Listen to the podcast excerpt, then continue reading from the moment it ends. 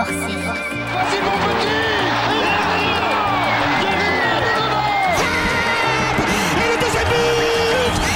doublé Magnifique bout Au bout, au bout bout du gauche, le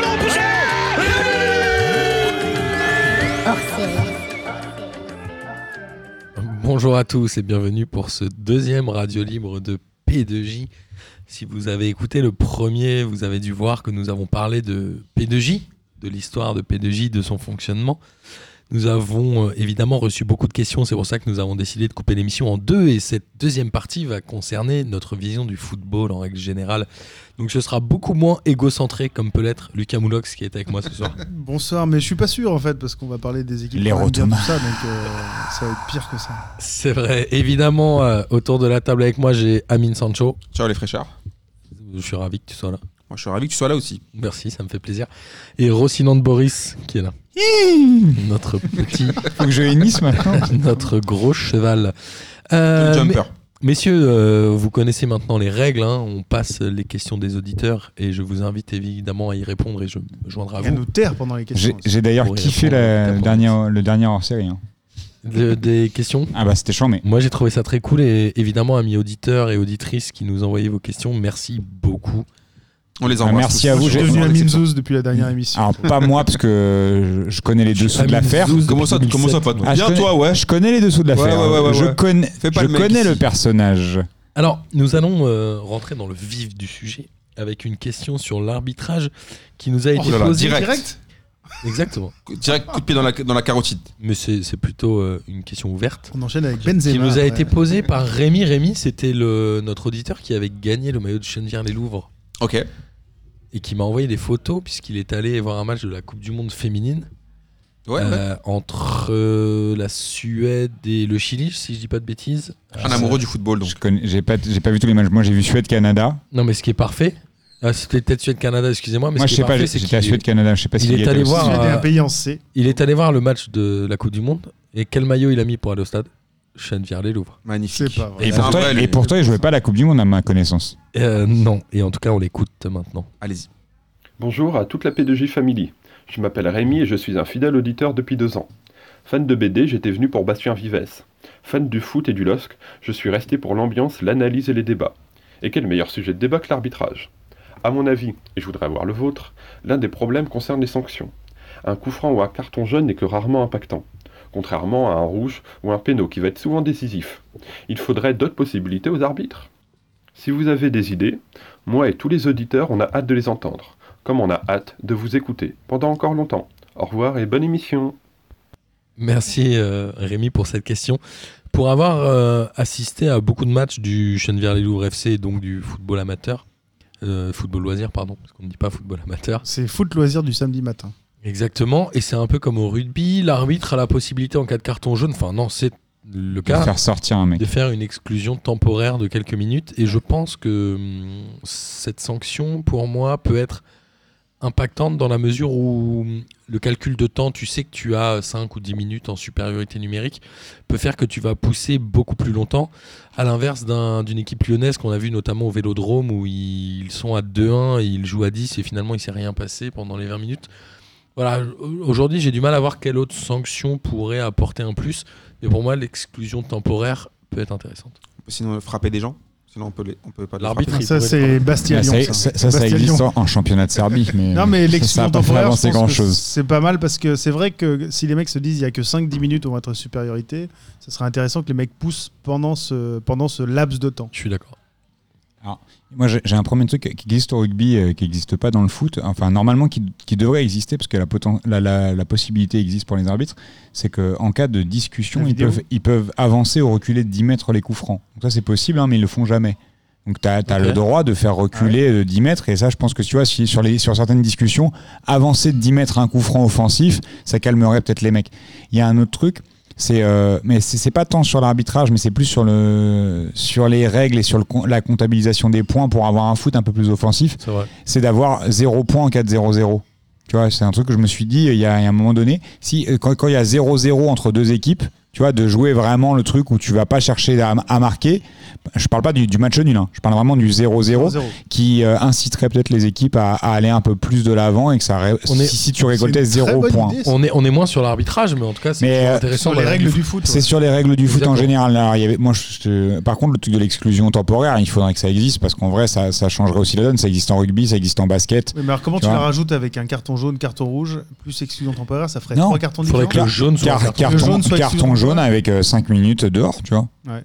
Le que le je carton jaune, c'est tu sur mets un 5 rouge minutes dehors. troisième seulement, dans ce cas. Troisième, ça me paraît énorme. Parce que Non, non, rester, rester à deux jaunes égale un rouge, mais que tu. Quand, déjà, quand tu- tu vas 5 minutes dehors, c'est énorme pour une Bah, je équipe. pense que justement le deuxième jaune, si tu as été 5 minutes dehors, ça veut dire que tu as vraiment fait de la merde, donc le rouge euh, Ouais. reste comme il est aujourd'hui. Bah, du coup, ça serait déjà suffisant. vois. Et quid Non, non. euh, du bonus offensif ou défensif comme c'est Aussi. rugby? Moi, je trouve Ça, ça, je pas pas mal. Moi, Moi, je je trouve pas que quand tu as Je plus pas de deux buts d'écart, euh, un bonus offensif, ça pousserait aussi les équipes à aller jouer la gagne. Moi, je, Moi, suis je, pas moi, je d'accord. pense que moi j'enlèverais le carton jaune et je mettrais directement le carton orange, genre de l'exclusion temporaire. Parce que le jaune, parfois, Ouais. souvent on dit des jaunes orangés. Oui, mais il peut, parfois, rester, des- il peut Exactement. rester jaune, ça change rien. Ouais, finalement. après, un peu, un peu la, la- la couleur, mais orange, tu vois, c'est ça on dirait ouf. violet. On dirait, on tu- dirait Bastien, t'es un mais- peu un esthète de la, de la couleur, toi. Exactement. Et euh, un carton vert d'ailleurs. Mais euh, non, je trouve que c'est ça Carton serait vert, bien de, autre chose. de sanctionner, euh, de sanctionner plus les joueurs qui, euh, qui sont autour de l'arbitre. Moi, ça commence, ça- je déteste ça. Ça me fatigue. Qui sont autour de l'arbitre de lui mettre la pression. Et au niveau des points, Avec, avec je, les bras derrière le dos pour faire genre. je, toucher crois que l'arbitre, c'est en Serbie l'année où les Serbie. Rouge bat euh, Marseille. Je crois qu'à la fin, quand il y avait des matchs nuls, il y avait des tirs au but pour donner deux, pour donner plus de points à l'équipe qui gagnait les tirs au but. Et Ça, c'est parce que c'est Tu dans parles les de règles. des- 1991, là Ouais, et on dit C'est des souvent règles de que compétition, ça. L'étoile rouge a gagné parce qu'ils avaient beaucoup plus l'habitude de tirer les pénalties. Est-ce qu'on peut faire un truc euh, Alors, je crois qu'ils ont réfléchi à cette règle. Ça a été émis par un, un, un mec de- du foot de dire on tire les pénalties avant le match. Quoi? Comme ça. Ouais, ouais. Attends, comme ça, l'équipe qui gagne, potentiellement, s'il y a match nul, elle a deux points, l'autre en a un. Donc, ça va forcer celle qui a perdu les tirs au but au début À pousser, pour pousser gagner. pour euh, rattraper le. Enfin, je sais pas. Après, euh, c'est des idées qui ont été émises. euh, voilà, il y a plein d'idées qui ont été émises là-dessus. Après, pourquoi pas expérimenter hein Je sais pas.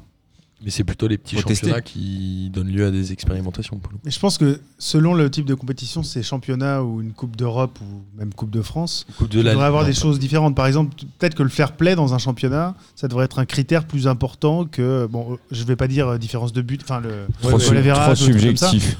Ben- Trop subjectif sur les cartons que Ah tu ouais. parce que d'un arbitre, Ah à mais l'autre, ça change tout.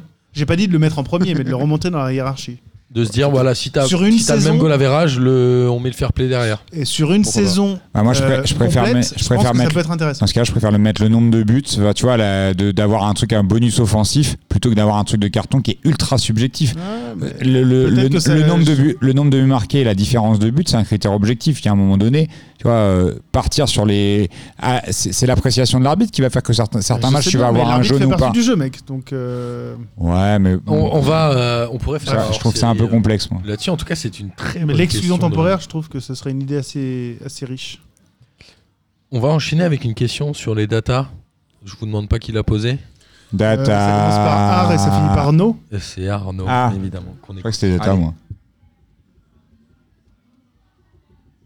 Bonjour, bonsoir messieurs, professeur Arnaud de la Stade pour vous servir.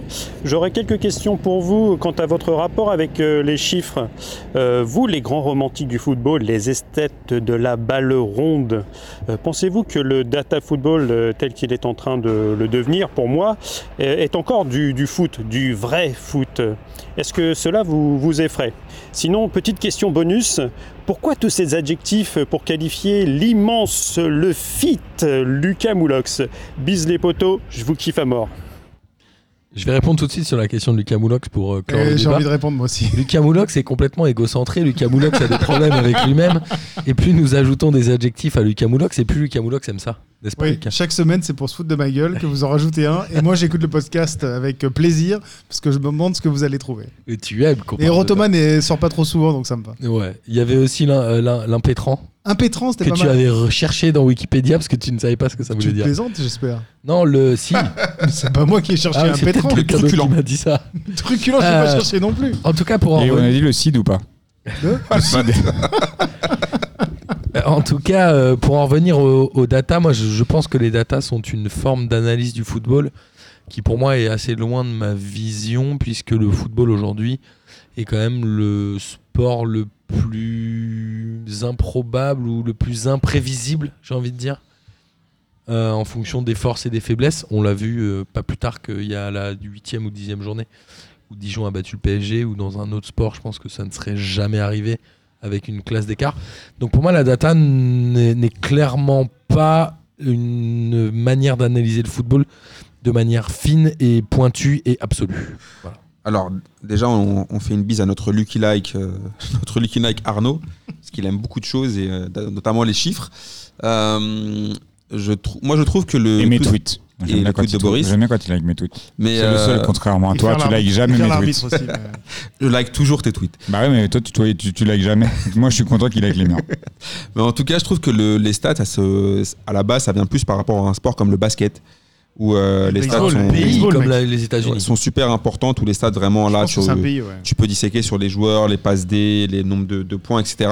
Après, dans le foot, moi, je trouve que c'est un peu, c'est important, par exemple, le nombre de frappes cadrées, le nombre de, de fautes, ça peut être révélateur.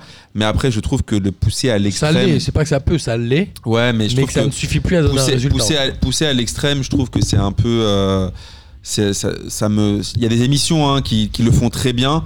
Mais je t'avoue que je les regarde pas. Moi, regardez le- Late Football Show, par exemple, où les mecs, je trouve qu'ils le, ils le font bien avec des mecs qui, comme Geoffroy Garetti, des mecs qui connaissent vraiment euh, leur taf. C'est- bien fait, c'est bien fabriqué, mais ça ne m'intéresse pas du tout. En tout cas, je vous invite à écouter le hors-série euh, Foot et Data qu'on a enregistré euh, il y a 3-4 mois, je crois. Voilà. Ouais. Mais euh, j'ai vraiment du mal à ce rapport d'épicier euh, sur le foot avec là, en plus avec des termes un peu, euh, un peu chelous, le- les, les- les presque buts, les presque passes. Les XG, les X euh, points. Et surtout qu'en maths, j'étais vraiment pété au bac. euh, en maths, j'ai passé un bac littéraire, comme je Ah, vous l'ai j'ai dit. eu un- donc, une euh, bonne note en vrai. Bah, Bref. Moi, j'ai fait un bac à maths, les gars. Alors les XG, par exemple, je m'en fous. Enfin, je, je suis d'accord avec Amine, ça se rapproche trop du, du sport à l'américaine où en baseball, tu as 0,903 en innings, machin. En fait, on parle de sport. quoi les innings? Les innings, c'est le, le nombre de fois. le- je vais pas je vais dire une connerie. hein. C'est le nombre de fois où tu vas jouer à une balle. euh, en baseball, tu as, les trois strikes, tu as le nombre de fois où tu vas frapper. Les innings, c'est euh, un tour de terrain complet. C'est un point, en fait, en baseball. Et tu as 9 innings, je crois, par match. Le truc, c'est qu'on parle de, de sport où tu auras forcément des points. Le basket, de baseball peut jamais marquer plus de 9 points? Non. C'est- C'est-à-dire que. Par manche par exemple, j'ai vécu aux États-Unis, j'ai vu un match où les C'est une mecs. émission sur le baseball Les mecs, sur le foot menaient, les mecs pas. menaient de, de 3 points, je crois, et il leur restait un gars, un batteur sur le terrain. Mm. Donc, c'est-à-dire que si le mec arrivait à faire un home run, ou qu'il arrivait à remonter les bases, il marquait un point. Et les mecs avaient gagné le match. Avant Ils avaient, ils avaient 3 points d'avance. Donc, au pire, ils gagnaient avec 2 points d'avance.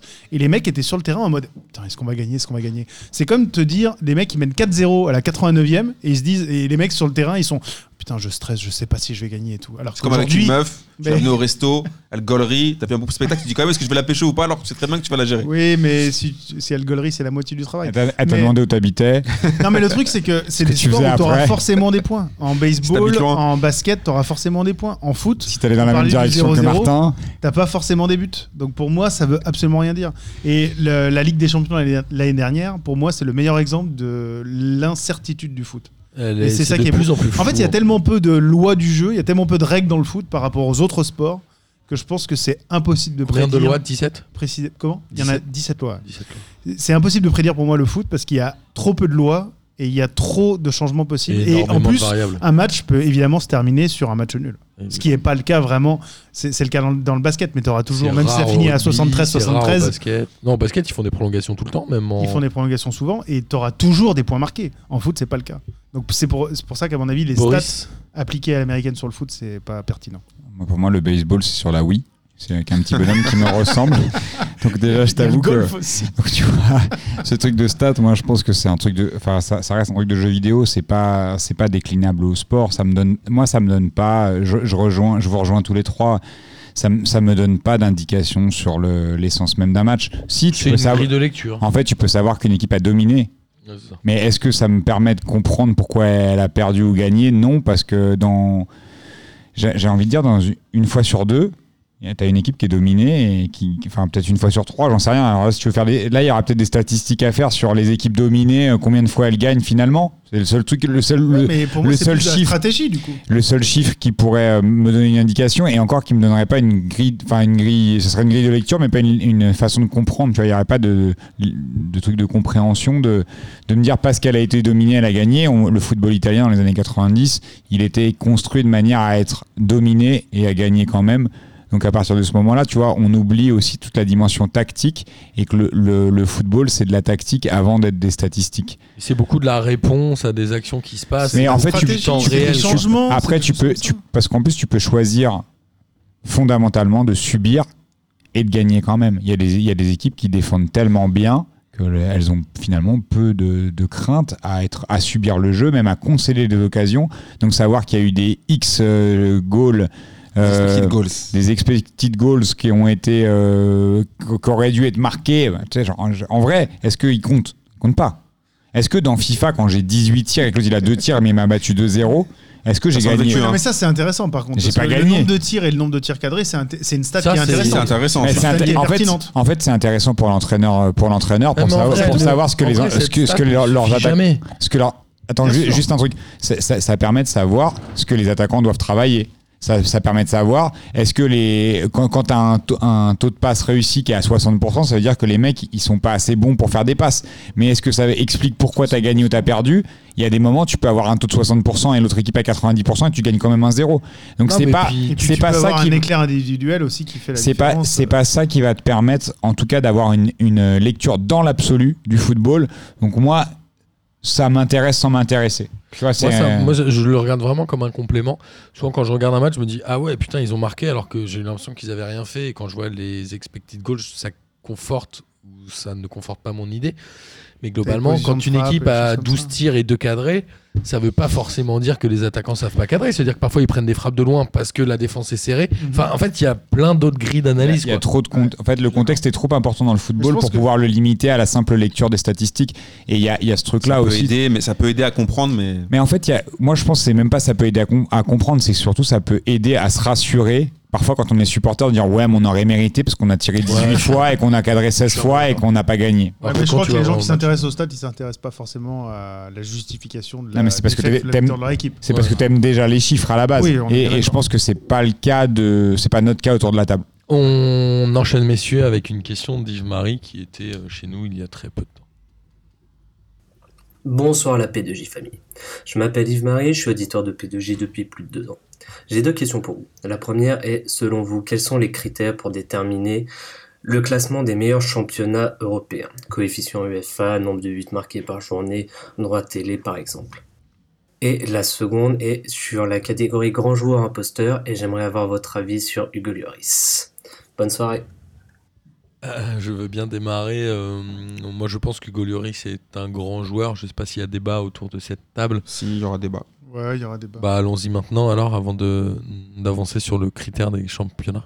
Moi, je pense que Hugo Lloris n'est pas un grand joueur. Bon, imposteur, c'est un mot un peu fort, mais c'est c'est- c'est le, même. c'est le concept de, de, de- de- du, du- du concept inventé par, par Anclophile. Mais moi, je trouve que Hugo Lloris, c'est un, c'est un gardien qui a, qui a un palmarès de ouf par rapport à l'équ- à l'équipe de France, qui est champion du monde. Qui a jamais joué dans de Mais- très grands clubs. Mais tu me dis C'est entre. quand même. C'est ça, c'est que pour moi, le, le- le- tu vois, pour moi, c'est pas Lama, c'est pas Barthez, par exemple. Et pourtant, Lama n'est pas champion du monde ni champion d'Europe. Mais il a Mais par entre- contre une carrière beaucoup plus longue. que- et il est Ok. plus. Tu vois ce que je veux dire Mais quand je voyais Bernard Lama, c'était un sacré gardien. Ça, pour moi, tu vois, c'est un mec qui a. qui a- ah, c'était un gardien de ouf quand même. non, Bernard non, d'accord, mais moi je l'aurais mis en dessous de Barthez, d'accord, mais au-dessus de Lama. iconique. Et voilà. Euh, Ah, alors, pas moi. Ouais, moi, je trouve que, moi, je trouve que Hugo Lloris, c'est un gardien Si qui va te faire. longévité ou pas. Moi, je trouve que Hugo Lloris, c'est un gardien qui est capable de te faire des arrêts de ouf. Même quand il était à Nice, hein, je me souviens, À Nice, c'est là qui m'a il a, rêver. il a fait des arrêts de dingue, mais il y a trop de boulettes. Exactement. Ce que j'ai écrit sur ma petite feuille à côté, c'est que à Nice. Ah, il y a des gens qui ont eu les questions avant. Il y a des Quand autres il a- sèches. Ouais, Moi, j'ai préparé les mecs. J'ai nettoyé- j'ai C'est ce qu'on a dit dans l'émission précédente. Il Ah a ouais. nettoyé, il a normalisé. Je suis d'accord avec Amine. Ah. À Nice, ce mec, il m'a fait rêver. Je, le trouvais formidable. Et quand il a signé à Lyon, je me suis dit, en tant que supporter de l'OL, c'est génial. Et il a commencé à faire un nombre de boulettes incalculable à Lyon. Tous les Qui gardiens fait font des encore. On est d'accord. Mais il en fait beaucoup. Il en a fait beaucoup à Lyon. Il en fait encore à Tottenham. Il en fait encore en équipe de France. Et c'est pour ça que, évidemment, que c'est un gardien qui est très au-dessus de la moyenne. Mais pour moi, ce sera jamais le meilleur. Enfin, ce sera jamais un- le très grand gardien français. Et pour les classements euh, des grands championnats, qu'est-ce On a fini sur Lloris Ah, ou pardon. Bah ouais, il faut qu'on avance. Boris Ah, moi, non, parce que moi, le- le- si, si la question c'est de savoir si euh, les autres gardiens dont on parlait ont fait des boulettes, je, peux, fait. je peux avoir un bottin sur, fait, je peux avoir un bottin sur Fabien Barthez Et Bernard Et c'est-. Et, et Bernard Lama. Et c'est pas pour non non non, mais c'est pas à charge contre Fabien Barthez ni Bernard Lama parce que moi je trouve que Fabien Barthez et Bernard Lama sont des gardiens exceptionnels qui ont marqué l'histoire du foot français de la même manière que Hugo Lloris a marqué l'histoire du foot français. Et c'est pas, bah, c'est pas parce qu'il a fait des boulettes dans sa carrière qu'il a pas marqué l'histoire du foot français. Il est champion du monde. Bernard Lama, il n'est pas champion du monde. Et pourtant, c'est un des plus grands gardiens français de l'histoire. Il est champion Et- du monde, Bernard là-bas. Non mais, Les champions du monde. ouais, il est champion. euh, ok. Alors je me suis mal il est exprimé. Il champion n'est pas du monde. titulaire. je ok, je me suis mal exprimé. Il est champion du monde, mais Il il n'était pas match. titulaire dans l'équipe. Ok, je, je parle de, de gardien titulaire. Euh, Mandanda aussi, il est, il est champion du monde. Mais c'est c'est c'est parce que Sympa pour Mandanda. Hein. Adil Rami.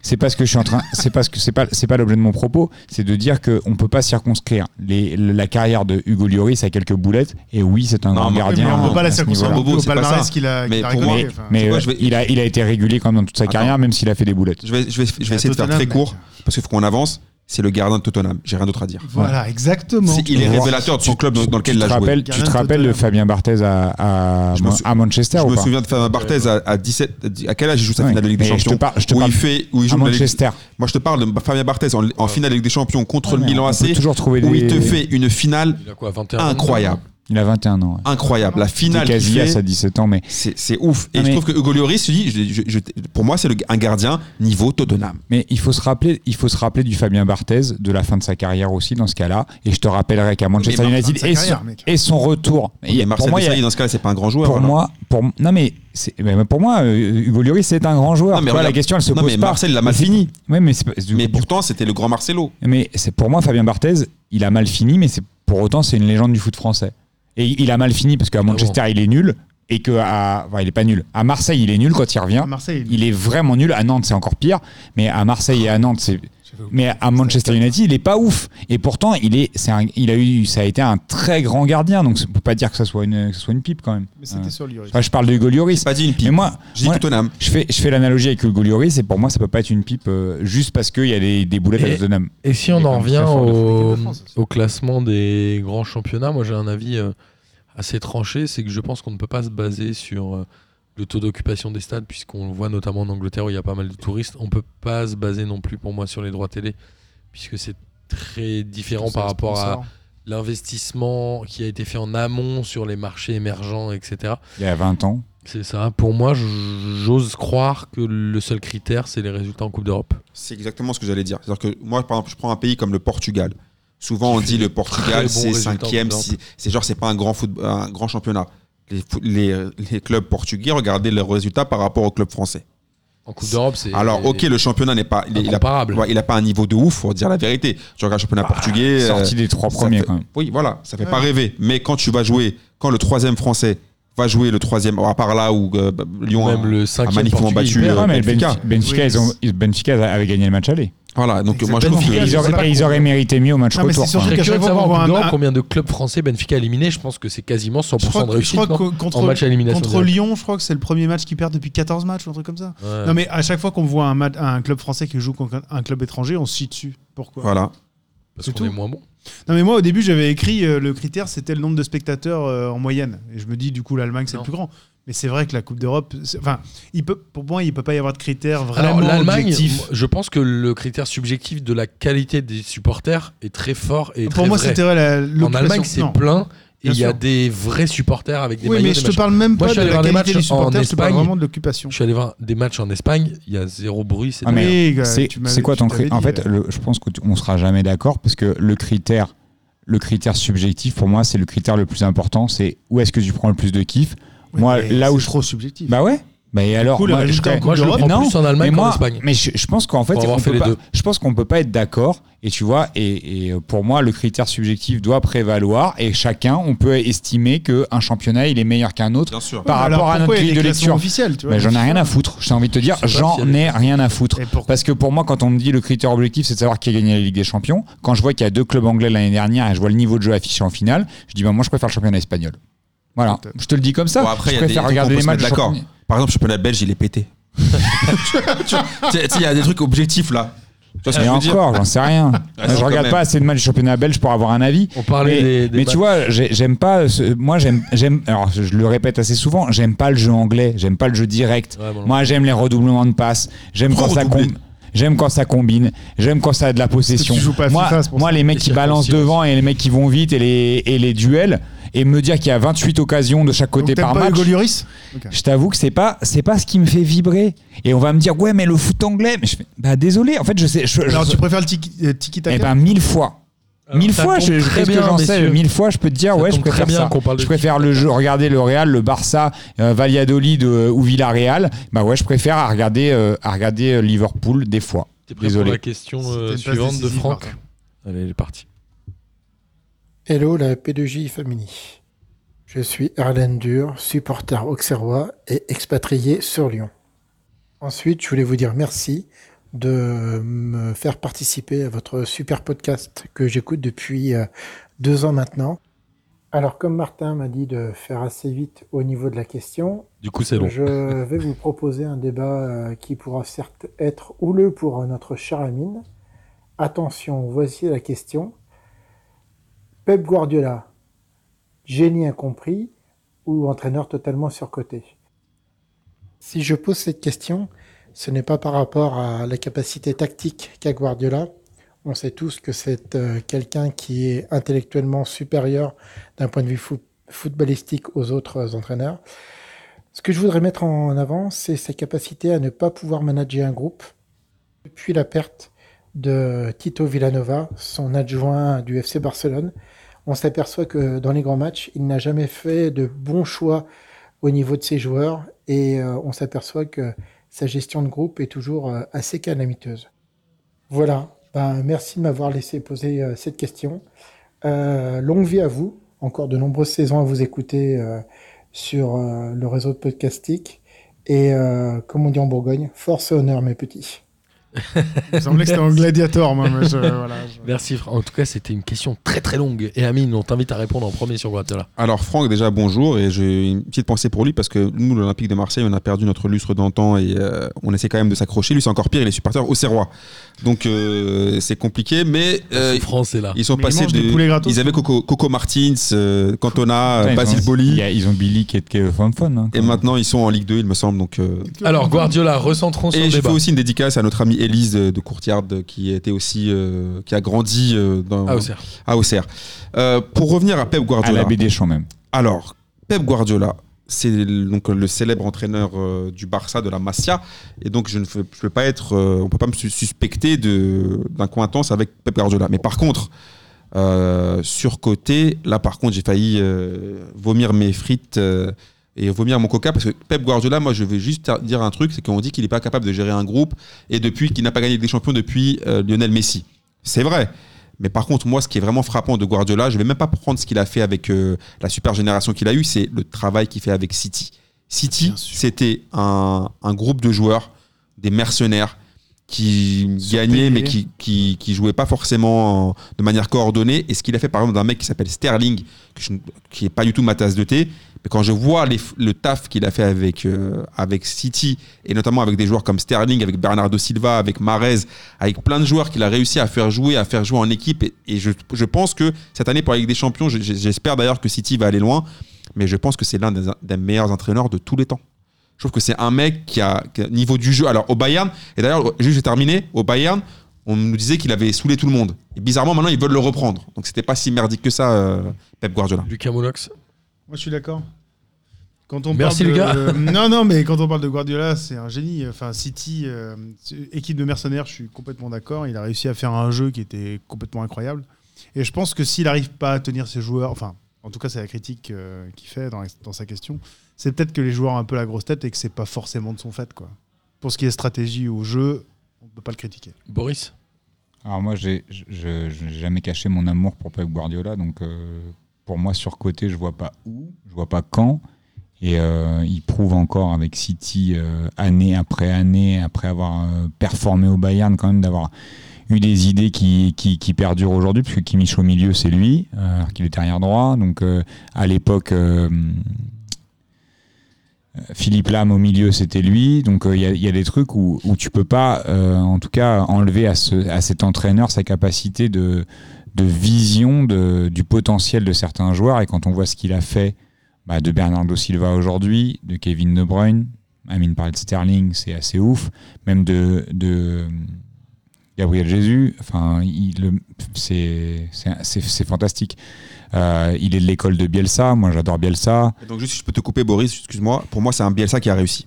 Exactement. Il y a, il y a ce truc où, où, en fait, il a réussi à traduire la philosophie de Bielsa. Bielsa, Bielsa c'est un théoricien. Euh, Pep, c'est un théoricien et un praticien. Donc euh, il y a un moment donné, je, vois- je vois pas ce que en fait tu peux reprocher à Pep Guardiola.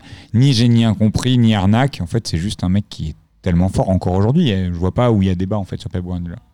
Ouais, moi, vous savez, je suis pas très fan de. c'est bien justement, on jouer va, ses équipes. on va t'écouter, on va te frapper après. Guardiola, non, mais je, je crois pas que ce soit une pipe. Je pense que Pep Guardiola euh, représente une certaine idéologie du football il y a quelques années qui était euh, magnifique à l'époque où le Barça jouait comme ça, etc. Je pense que c'est très loin du football moderne actuel. Par contre, je pense que c'est un. Bah, je- quand je vois la France championne du monde avec un jeu différent, moi j'avoue. Ah je oui, bah Mais préfère- la France, c'est pas la même chose. Euh, moi, je, préfères- je tu préfères préfère le jeu direct. Après, c'est une question. En fait, c'est, vraiment- Mais, mais là, on parle de France, on parle point de de vision. sélection nationale Là- et le club. non, non, un exemple, c'est que je préfère le jeu Ah, direct. Après, au-delà de ça, moi, c'est, c'est Le mec qui l'adjectif. tourne 25 fois, je sais pas. Pour moi, c'est l'adjectif, c'est que tu as utilisé moderne. Je vois pas en quoi c'est pas moderne. Il joue, il joue avec les joueurs qu'il a et il les fait bien jouer. Donc c'est pas une question de modernité. C'est une, c'est une que question peut-être d'efficacité qui a souri à la France. Mais moi, je suis. enfin, après, si on est dans la subjectivité de dire est-ce que c'est est-ce que c'est beau, je préfère le jeu de City que le jeu de la France. Si c'est juste ça la question. Est-ce que c'est plus efficace ou pas? C'est encore une autre question. Mais quand je vois City et quand je vois Liverpool, je préfère le jeu de City. Bah, Largement. Pas moi, mais après, Après, c'est chacun sa Mais c'est pour ça que je te dis, moi, ce que je le disais tout à l'heure, moi, des mecs qui balancent devant de- sur des mecs qui vont vite et qui percutent, et quand je vois des Milner et qui défoncent euh, des gars au milieu, ou des Viginaldoum, c'est pas ce qui me fait kiffer. Je préfère le jeu de City. Mais euh, c'est peut-être plus efficace qu'ils ont gagné la Ligue des Champions. En tout cas, c'est ce que je autre retiens euh, de Guardiola, et pour moi, c'est euh, le, le- le switch qu'il a réussi à faire que Mourinho n'a pas su faire. C'est que je pense que Guardiola est devenu un vrai manager d'hommes. Et je pense qu'il le fait très bien, notamment à City. Il a eu un peu de mal quand même, un peu au début. Et je pense qu'il a réussi à switcher dans sa manière de gérer une équipe, Après- ce que Mourinho n'a jamais fait. Après moi le la seule Mourinho qui pardon revient. Qui revient La- à Tottenham. La seule pardon pour moi que j'ai avec Guardiola, c'est quand même, j'aimerais bien qu'on éclaircisse cette histoire avec les Renois. Parce que Samuel Eto'o en a parlé, et à Touré en a parlé. Il y avait aussi des histoires avec Thierry Henry. J'ai jamais trop. Sterling, il en a parlé ou pas mais- Sterling, est, euh, Gabriel Jésus, ils en ont parlé. Moi, je pense que des fois, il y a des mecs qui ont des égos tellement gros que ça, c'est- ça permet de faire passer des disquettes. Je sais pas, hein, je sais pas si problèmes mais- qu'il a eu avec ses joueurs, c'était juste l'ego Et des et joueurs. t- hein. t'as vu, en plus, on parle de mecs qui ont des égos surdimensionnés et qui préfèrent, euh, tu vois, se, se dire que c'est parce qu'ils sont noirs. J'en sais rien, hein, mais euh, Eto'o, moi, ça m'étonnerait pas que ça soit un mec qui se construise une, une, une- en tout cas, une défense comme ça, de, de dire il m'a pas fait jouer parce que, alors que, à la troisième personne. alors que Eto'o, il est égocentré de ouf et que Guardiola, c'est c'est typiquement un, un, un coach qui fait jouer ses équipes comme des groupes et pas sur et qui repose pas Mais sur une, indi- une individualité. Et Yaya, quand il est arrivé, Yaya, c'était une resta de ouf à City. Tu Et- il, il avait répleu parce que Monaco lui avait pas cité son ami. Ouais, c'était un ouf. non mais tu vois, on est sur des, des- des mecs qui sont narcissiquement hyper, euh, hyper fragiles, que ce soit Eto ou Yaya. Et moi, ça me, je vois pas. En fait, je, je trouve, je que le procès d'intention, il est Ouais, un peu compliqué. si tu- Sur- surtout qu'il y a d'autres joueurs qui ont joué sous ses ordres, qui ont jamais dit ça, alors qui étaient plus dans une, dans une dimension collective. Ah, je parle. Ouais, je sais pas si tu, si tu te souviens quand même la. c'est Tintin quoi. Non, mais si tu te souviens de la célèbre interview de, de Samuel Eto'o euh, avec, avec Louis sur Bein, Je m'en souviens. bah, il donne quand même des faits objectifs. Com- compagnie, son- c'était son capitaine. Enfin, il y a un moment donné où vrai. je vois pas trop euh, en fait le, Compagnie, où il est le belge. donc- ah, pardon. Faut qu'on avance, euh, messieurs, puisqu'on a fait que 4 questions, on en est à une demi-heure, il nous en reste donc euh, 27. Alors, globalement, on va passer à la question suivante et je vous demanderai On va peut-être passer à la question 8. d'être un peu plus concis, s'il vous plaît.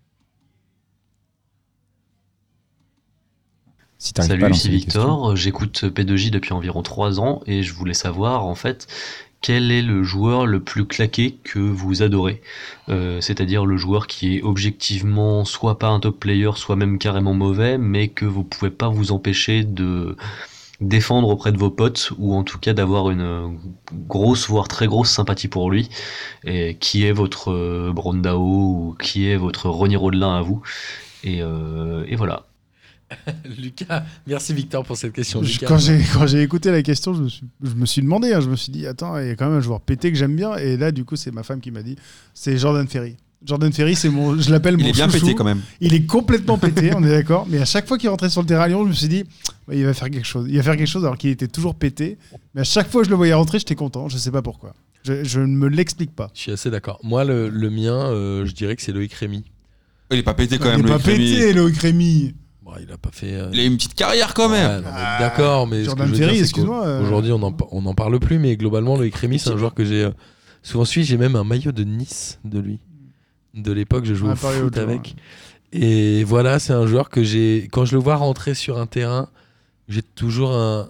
Tu sais, un- une petite tendresse pour lui. Je sais pas pourquoi. Petite larme. Ouais, non, pas une larme, mais tu vois, c'est un peu comme Torres à l'époque pour moi. C'était. Tu sais, quand j'ai vécu à Madrid et tout, là.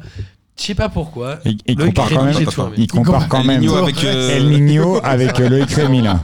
Non, ce que je veux dire, c'est que Torres, quand qu'il a vécu il, à Madrid. quand il jouait à Chelsea où il était nul et quand il jouait à l'Atletico où il marquait pas, j'avais quand même une petite tendresse pour. Ouais, ouais, bah c'est ça.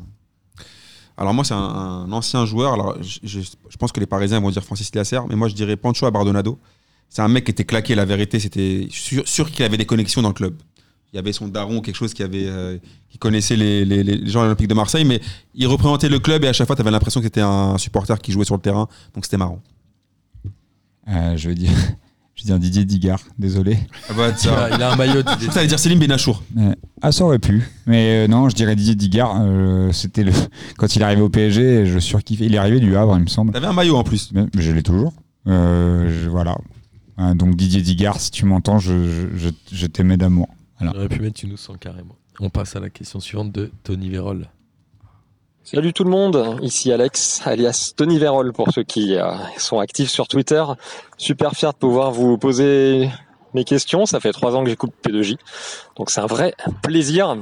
J'en ai deux en fait. J'ai deux questions. La première, ce serait tout simplement de savoir quel est votre kiff de l'année. C'est vraiment cool de nous donner vos kiffs de la semaine, mais euh, je pense que ça serait encore mieux de nous dire cette année vraiment ce que vous avez kiffé. Et la deuxième, ce serait de savoir quel est le joueur que vous aimeriez recruter euh, dans votre équipe de cœur lors de ce mercato euh, hivernal. Voilà, s'il devait y en avoir qu'un. Un joueur réaliste, hein, un, un pronostic qui pourrait se réaliser. Quel est le joueur que vous aimeriez voir rejoindre dans votre équipe de cœur? Voilà, et ben merci à tous et vachement hâte d'écouter vos réponses. Bye bye. En tout cas, quand il dit un joueur Ali, c'est pas Pelé quoi. Lucas Moulox, à toi. Euh, moi, mon kiff de l'année- l'année 2019, c'est, je pense que c'est l'Ajax en Ligue des Champions. J'ai vu des tonnes de matchs. Je, je m'en fous complètement de l'Ajax, mais j'ai vu des tonnes de matchs d'eux en Ligue des Champions et j'ai trouvé ça formidable. Donc tout leur, tout leur parcours. Et joueur réaliste, j'irais euh, Karim Benzema. Parce que du coup, Juninho a dit qu'il voulait le ramener à Lyon. On a des joueurs Je trouve réalistes. ça- euh, Non mais justement, Juninho a fait a une, dit en petite, hiver, une hein. petite sucrerie euh, aux supporters lyonnais en mode. il, il a pas dit l'année prochaine. revenir. Il a pas dit l'année prochaine. Il a dit en du coup, hiver. Karim Benzema qui revient à Lyon, moi ça me ferait bien kiffer. Amine, à toi. Évidemment, sans surprise, la- mon kiff de l'année 2019, c'est la victoire de l'Algérie à la Cannes. Ça faisait 29 ans qu'on attendait ça et ils ont mis du Selecto dans nos vies. Ils ont mis euh, des, des paillettes, des bulles, du sucre, euh, du gras, euh, tout ce que vous voulez.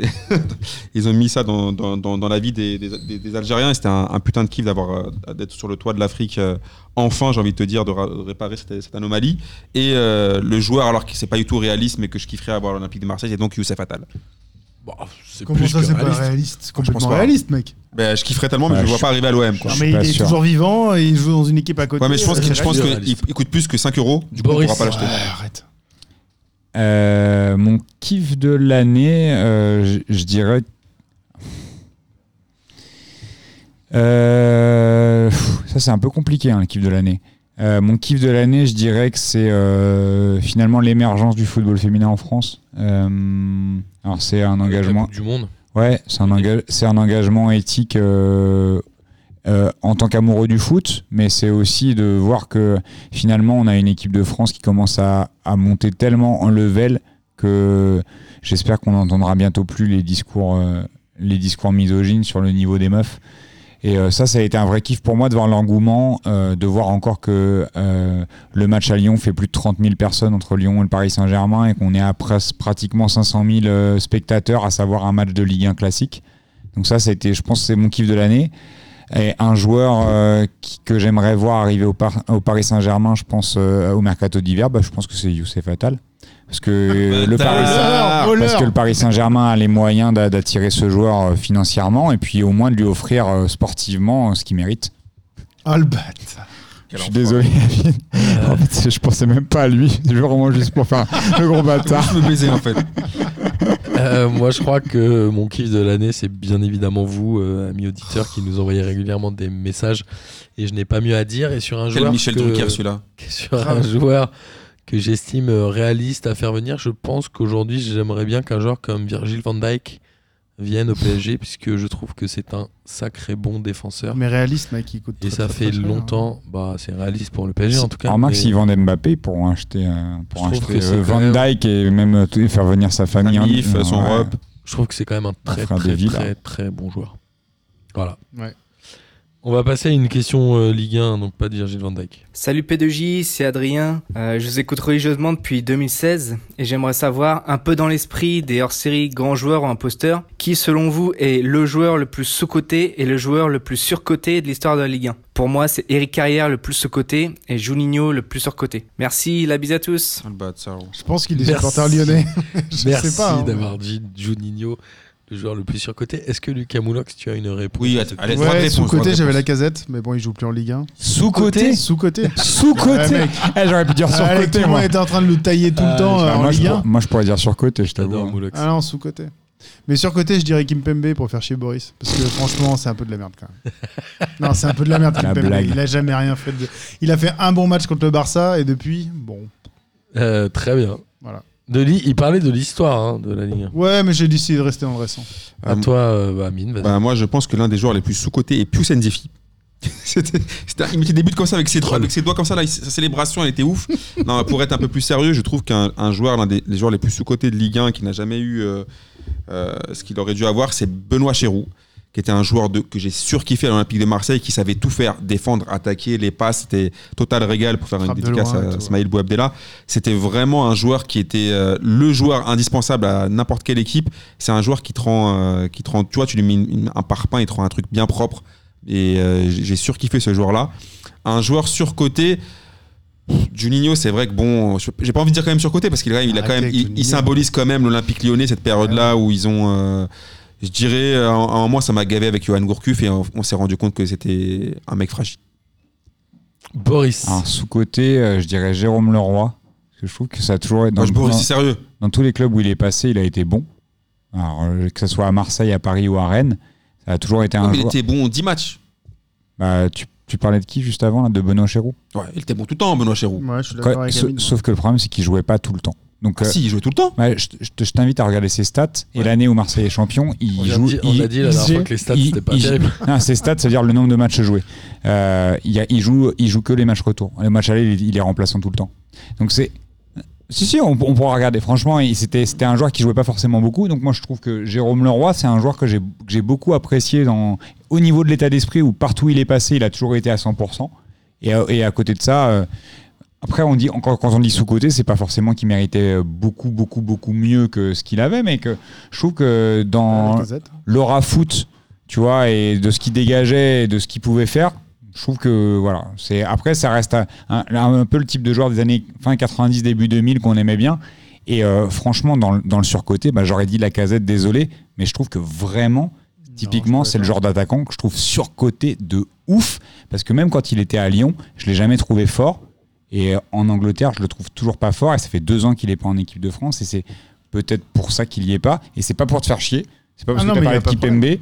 Mais vraiment, euh, du coup, genre, euh, sachant que Presco, euh, il est dans mon cœur, mais c'est même pas pour ça que je dis ça. Et vraiment, j'ai jamais compris la hype, la casette. C'est un joueur que je respecte, mais c'est, je trouve bon, mais je le trouve surcoté de ouf. Je j'arrive pas à comprendre en fait pourquoi on s'enflamme sur lui. Un joueur Si sous-coté. jouait dans, si jouait dans un autre club, on n'en aurait pas parlé. Un joueur sous-côté, j'ai oublié aussi Mi- Michael Bagis. Ah ouais. Sous-côté Ouais, Sous-côté, ouais, Ah, bien sûr. d'accord, ouais, il était excellent. Moi, je pense que je vais rester dans le football un peu euh, moderne. Pour moi, le joueur le plus surcoté à l'heure actuelle, c'est Valère Germain. Puisque je pense. T'as dit quoi J'ai failli le mettre sur pour non, parce que je pense. J'ai que failli le mettre moi. sûr. Il est surcoté, Ah, Valère Germain. Arrête, Meskin, il est pas surcoté. Mais tout le monde le taille. Le, maïs géant. Laissez-moi finir. Je peux finir ou pas mais tout le monde le taille. J'ai failli le mettre pour ça. Valère Germain, pour moi, il est surcoté parce qu'il est défendu par les journalistes et qu'à chaque fois, tout le monde dit Ah, quand il joue, c'est trop bien. Mais Meskin, Le c'est mais le gamin de la cour d'école, tout le monde le tape dessus. Pas les journalistes. Et Pas pour les moi, journalistes, c'est hein. un. Avec sa longue tête, C'est là. un joueur Canal Football Football Club. Pour moi, c'est typiquement le genre de joueur qui est porté par les journalistes, alors qu'en vrai, sur le terrain, je l'ai jamais vu. Parce qu'il a fait trois passes décisives avec Monaco et du coup les mecs ils l'ont Arrêtez les gars, mais Et c'est pour c'est le petit Nicolas, Miskin, il se fait tout le temps tailler. Non, mais sur Non, non, côté. pas- pas par les euh, journalistes, il a raison, Martin. Jamais par les Il a, journalistes. il a fait une bonne Jamais. saison à Monaco, il était genre euh, faux neuf où il faisait 4 passes décisives dans la saison. Les euh, gens étaient Menez et tout, tout le monde dit Ah, Ouais. quand Valère Germain joue, c'est super. Genre ça ouvre le jeu. Mais ça. Après, dans les sous-côtés, on pourrait en trouver mille, hein, parce que là, tu vois, je, euh, je repensais à Alexander Fry aussi, je sais pas pourquoi, mais euh, tu vois, euh, quand il jouait à Rennes, c'était un mec qui me faisait surkiffer. Ouais, il avait mis une palanquée de but quand même. Ouais. Euh, mais est-ce que. Non, meilleur buteur une année d'ailleurs. Est-ce qu'il a euh, la l'aura, tu vois, aujourd'hui, euh, personne parle, se souvient d'Alexander Fry En tout cas, moi, dans le, le joueur sous-côté, je vais rester dans les années récentes. Pour moi, c'est Nkunku, qui, à chaque fois que je l'ai vu jouer au PSG, je l'ai trouvé vraiment excellent. Et j'étais très déçu qu'il parte du PSG. Et je crois qu'il joue quasiment à chaque fois à Leipzig en ce moment. En tout cas, il a marqué quelques buts. Moi, je trouve que c'est un joueur qui a jamais eu sa chance. Mais à chaque fois que je l'ai vu sur le terrain, je l'ai trouvé très bon. Il me semble qu'il est un peu remplaçant à Leipzig, mais. Moi je le trouvais bon. Après, c'est. On passe à la question suivante. Allez, bah, moi aussi. Allons-y. Salut les gars, Hugo Poterlo. Je vous suis depuis maintenant deux ans et j'aimerais avoir votre regard sur une question qui concerne la Ligue 1. On a le PSG qui, je pense, finira champion euh, de Ligue 1 et je pense que vous êtes plus ou moins d'accord avec moi. Mais derrière, c'est très compliqué d'y voir clair. On a euh, les deux Olympicos qui, sont quand même dans la, dans la difficulté ou en tout cas qui ont fait des débuts de saison très mitigés. C'est pareil pour Monaco qui offensivement se bat bien mais, mais défensivement c'est un peu une catastrophe. Saint-Etienne, c'est catastrophique. Pour vous, au vu du contexte, actuellement, qui c'est que vous mettriez spontanément en deuxième et en troisième place? Quels sont les deux clubs les mieux armés pour finir sur le podium? Allez, merci et bon podcast, les gars. Merci Hugo euh, pour cette question. Qui veut démarrer? Moi, je, je peux vous le dire et je l'ai déjà annoncé, je crois, dans un P2J il n'y a pas si longtemps. Je pense que c'est Marseille qui finira deuxième de ce championnat et je pense que ce serait euh, bien. Voilà. Et en troisième, parce qu'il demandait les deux, les, le podium. Troisième, ce sera euh, évidemment l'Olympique Lyonnais de par la puissance financière qu'ils ont et l'effectif. Bah, je suis d'accord avec toi. Paris-Lyon-Marseille ou Paris-Marseille-Lyon, pour moi, c'est.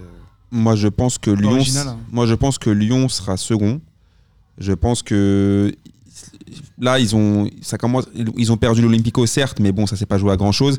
Et euh, ils ont plus de, de- de qualité dans l'effectif et de plus de certitude dans le jeu. L'Olympique de Marseille, je les vois pas sur le podium. Et moi, je vais mettre une piécette. Je pense que vous allez tous crier, mais moi, je vois bien troisième Saint-Etienne. Ouais. Je, bon, Ah. après, c'est ton avis, hein, Boris. Au au regard du championnat euh, la saison dernière, je vais, je vais mettre euh, Monaco en deuxième, parce qu'au mercato d'hiver, ils m'ont acheté trois défenseurs. et, et vu comment ça se passe 3 devant- ou 30 et vu comment et sur les 30, ils en trouveront bien deux qui fonctionnent Voilà. bien. Et euh, vu comment ça se passe devant, s'ils trouvent une stabilité défensive, euh, ils vont enchaîner les victoires en- sur la deuxième partie de saison.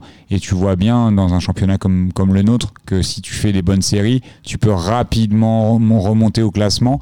Et je vois, je vois très bien Monaco euh, finir deuxième sur une, sur une, enfin tu vois, en, en recrutant derrière, je les vois très bien finir, euh, finir deuxième. Et troisième? Et troisième, je dirais Lyon. Parce que, pas tant que je crois pas en l'Olympique de Marseille, mais le problème, c'est que pour moi, le facteur X Dimitri Payet, on le connaît. Euh, il va dormir pendant trois mois, on sait pas pourquoi, mais et quand il dormira trois mois, bah, Marseille euh, enchaînera euh, six matchs où il y aura deux victoires, trois nuls et une défaite, et tu, perds, tu perdras quatre places au classement, et tu seras décroché 3-4 points, et après tu galéreras pour revenir. Et si tu as un club qui enchaîne les victoires, et je pense que Monaco, ça pourrait arriver, tu vois, euh, je verrais bien Marseille finalement décrocher, pas tant qu'il n'y a pas la qualité, mais plutôt qu'il n'y a pas la régularité. Lucas, 2 et 3. Euh, non, mais j'ai Si on considère je que le PSG toi, je suis, euh, est moi, j'avais mis Paris-Lyon-Marseille pour dire PLM, mais sinon Paris-Marseille-Lyon. euh, je- au vu du. Moi, j'aimerais bien que Marseille au joue avec des Au champions vu de l'Olympico, je dirais Marseille devant.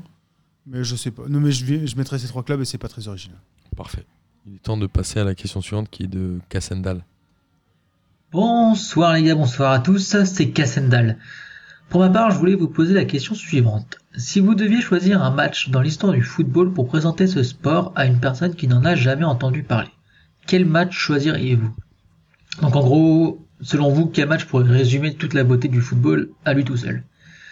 Voilà, Euh, j'espère que Martin ne nous parlera pas d'un Toulouse-Dijon, mais en tout cas, je suis bien curieux d'avoir vos réponses. Bon, je vous souhaite une bonne soirée et vive P2J.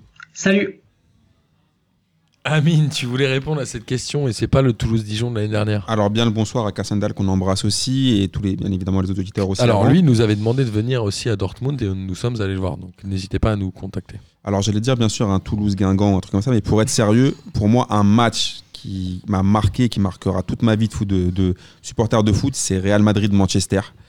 Euh, c'était celui Manchester Real Madrid du coup. Ouais, c'était surtout le, le- ce match-là. Là, Le euh, 4-3. Exactement. Il y a 4-3. Et ce match-là, en fait, du- d'un niveau technique, d'un niveau physique, d'un niveau tactique, tout ce que vous voulez, c'était tellement ouf. Tu avais Ferguson euh, qui a justement avait un peu déconné en mettant Beckham sur le banc. Il avait fait rentrer, qui avait mis un coup franc direct. Dès qu'il est rentré, il a mis le coup franc tout de suite. Mais ce match, il était tellement chambé dans l'intensité, dans le scénario, et que pour faire une dédicace à Bastien, scénaristiquement, c'était un. C'est pas là où il Un jette la chaussure sur Beckham et il a l'arcade sourcilière pété là C'est- si, c'est pas. ce match-là, donc c'est- c'est avant ce match-là. C'est parce qu'en fait, il savait déjà qu'il le vendait au Real Madrid. Du coup, il avait un peu le seum parce qu'il le joue aussi en Ligue des Champions. Du coup, est-ce que le joueur sera concerné? Mais il a quand même bien prouvé puisqu'il a quand même mis le coup franc. Mais euh, ce match-là, mon gars, c'était c'était c'était une tarte de Cyril Lignac, mon gars. Il y avait tous les ingrédients dedans. Tu mettais, eh, tiens, c'était une Madeleine de Proust. Après, tu manges, il y a une tartelette au chocolat. Après, tu manges, il y a, il y a- il y a un Mr Freeze. Mais à la fin, tu vomis pas. Mais à la, fin, mon c'est gars, tu eh, t'as rien graille. Avec la- le fameux dribble en talonnade. Ah, je te jure, c'était aussi doux qu'une passe de, de- qu'un, qu'un centre de Sakina euh, Karchaoui. C'était un vrai délire ce, ce match, ce match-là. C'est, j'invite tout le monde à regarder ce match. C'était un match de ouf. Lucas Moulox. Moi, 1er septembre 2007, mon père est abonné à Gerland. Euh, il peut pas aller au match, donc il me file sa place. Et je me retrouve avec tous ses potes abonnés euh, qui ont euh, soit la soixantaine passée. Et c'est Lyon, vraie Le Mans- ambiance, quoi. Lyon Le Mans avec Rudy Garcia sur le banc du Mans et, euh, et Galtier en adjoint sur Lyon et Perrin. Du coup, mi-temps, il y a 1-0 pour Le Mans, alors que c'est l'époque où Lyon menait euh, 2-0, 3-0 à la mi-temps à chaque fois. Et euh, ils se prennent un but juste après le début de la seconde mi-temps. Et euh, Lyon doit absolument marquer euh, trois buts pour gagner. quoi. Et là, tu vois les mecs qui commencent à se vénérer. Et t'as Govou sur une passe de Juninho qui met un but, 2-1. Tu dis, bon, ok, c'est chaud. Deux minutes plus tard, t'as Juninho qui a un coup franc. Il lève les mains comme ça, genre, il harangue la foule. Il fait une frappe. Benzema, il met peut-être au premier poteau 2-2. Et deux minutes plus tard, t'as Barros sur une espèce de confusion à la surface qui met le 3-2. Ils ont mis trois buts en 7 minutes. Les gens les sifflaient à la mi-temps comme des porcs. Et après, tout le monde se prenait dans les bras et tout. Et tout le monde a chanté pendant le quart d'heure de match qui restait. Et c'était le meilleur match de ma vie, quoi. Bah, très bien. Boris. C'est un match auquel on a assisté ou c'est un match qu'on a regardé à la télé Ce que tu Comme veux. N'importe. Comment il se la raconte C'est Même la finale du même mondial. un match que t'as- même un match que 2018 Même quand un j'étais match en- que t'as quand j'étais en. Russie. Je veux dire France-Allemagne. Quand j'ai vu Pogba mettre un but, après il me l'a dédicacé, il m'a donné son maillot. J'ai passé la soirée avec les joueurs. Vas-y, Boris. Je pense que le, le match qui a marqué ma vie, c'est France-Italie euh, en finale de l'Euro 2000. Ouais, j'étais pas, Match de ouf. J'étais pas du tout au stade. hein, J'étais à Valence dans la Drôme et je me rappelle euh, quand Trezeguet, ouais, quand Trezeguet met son met la volée et ça finit dans la lucarne. Déjà, en fait, il y a ce truc où on pense qu'on va perdre. Donc t'as Viltort qui égalise déjà à la 88e, un truc comme ça. 92, non? 92. 92e. Ouais, C'est le temps additionnel. Arrête de jeu. hein. 92e alors. Et euh, on a ce truc avec euh, comment il s'appelle le gardien? C'est pas Pagliuca du coup, C'est- euh, Toldo. Toldo. Où t'as Toldo qui, pleure sur sortait pas. l'égalisation. voilà, qui, qui est sur l'égalisation, ça passe sous son pied. Il a envie de mourir. Et, et, euh, et pendant les prolongations, Trezeguet qui, qui, qui met le but en or, je pense que c'est l'exaltation suprême. En fait, c'est la, c'est la seule fois de ma vie où un but en fait, nous donne la victoire finale. Je crois que c'est un Le truc. but en or, euh, c'est charmé. le but en or pour nous. En 98 aussi. Hein. Mais ouais, mais le Paraguay, qu- tu vois. 98, c'est c'est pas un, un but qui donne la victoire dans- en finale. Oui, Là, ça, t'as ce truc ouais. où ça nous donne l'euro, alors que un quart d'heure avant, 20 minutes avant, on avait perdu. On avait perdu. hein. Et euh, je pense que c'est même au-delà du match, c'est le but de Trezeguet, c'est le but pour moi, euh, sy- enfin symbolique de tout le kiff qu'on peut avoir dans le foot. Dire comment ça peut basculer en un dixième de seconde, et je le vois encore se pencher sur le centre de Pires. C'est. Mais c'est marrant parce que tu vois, ça fait. j'ai encore des frissons, tu vois. C'est, euh, c'est, je pense, que ça marquera à vie et je pourrais, je pourrais le revoir tous les jours que je m'en lasserai jamais. Et Ça fait partie des événements où quand il pense, tu sais où t'étais à quel moment. Moi, j'étais chez un pote en banlieue de Lyon. Et on est, il, il habitait sur une colline dans une grande baraque. Et au moment où il y a le but, donc nous, on saute de joie. Et on entend dans toute la vallée les gens qui font Ouais Dans la vallée de Dana ou- Non, mais complètement.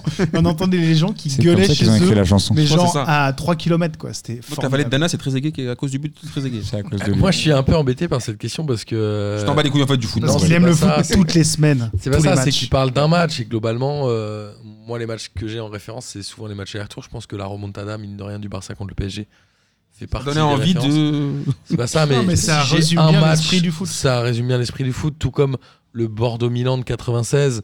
Mais globalement, sur un match et un seul match, je pense que je donnerais ce fameux Marseille-Montpellier de 98, où finalement il y a euh, 5-4. Il y a 4-0 à la mi-temps. à la mi-temps pour Montpellier. et Marseille revient. Avec Laurent Blanc qui Et met, un qui met un penalty à la 93e. Et je, je choisis, de euh, retirer, hein. je choisis ce match-là parce y avait que en plus. je choisis ce match-là parce que Cassendal demande d'en choisir un. Mais globalement, pour moi, euh, la remontada, si tu prends en compte le match aller, est quand même quelque chose de, de symbolique dans le football, tout comme celle de voilà. J'ai- beaucoup aimé le Nigeria-Espagne de la Coupe du Monde 98 que j'avais vu Ah, quand j'avais 14 ans. Après, il y en a plein. Je trouve que c'est compliqué. Il y en a de- des milliers. C'est compliqué de ressortir Moi, tu me donnes un match, je te donne celui-là, mais j'aurais pu dire le 3-0 au Vélodrome avec Ronaldinho qui fait un show extraordinaire pour, pour les souvenirs PSG. Mais euh, souvenirs équipe, de- enfin, tu vois. euh, même, euh, franchement, je me rappelle du, du- le, le- le Marseille-Montpellier dont, dont tu parlais. Je le- moi, je me rappelle l'avoir regardé chez ma grand-mère au mois d'août parce que c'était un des premiers matchs. Je crois que C'est c'était le premier match deuxième ou troisième ou deuxième, deuxième journée ou troisième journée euh, de 99, je pense. 98, parce que 98. Marseille venait Ah oui, d'acheter, 80 euh, 98. Trois champions. Bah, tu vois, ça aurait- ça aurait- Blanc et Pires. Et euh, on parlait de match au stade. Bah, j'ai vécu le PSG Bordeaux. Il y a 3-2 pour Bordeaux, qui, qui donne le titre à Bordeaux et c'est un souvenir Ouais, de ouf. aussi. Alors que c'est pas forcément un souvenir de kiff, mais c'est un souvenir de ouf en tant que qu'est-ce que tu vis dans l'histoire du foot français. Tu vois, de... En tout cas, pour Une une, arnaque. pour une personne qui Une n'a jamais euh, regardé de match de foot, je lui montrerai celui-là. À quel Je te point. montrerai la remontada. À quel point. Non, de le Marseille. Ah, le Marseille-Montpellier. À quel point le foot en un match peut basculer. c'est ouf. Tout autour. Ou le, ou le PSG Bucarest, tu vois, où il y avait, il y avait ils perdent sur, trois- sur tapis vert Ouais, mais là, 3-0. c'était obligé d'impliquer le match retour. C'est là où la question de, de Cassendal m'emmerde un peu, mais sur un seul match. France-Italie alors. Euh, on va passer à la question suivante sur la musique de JB du Popietcho.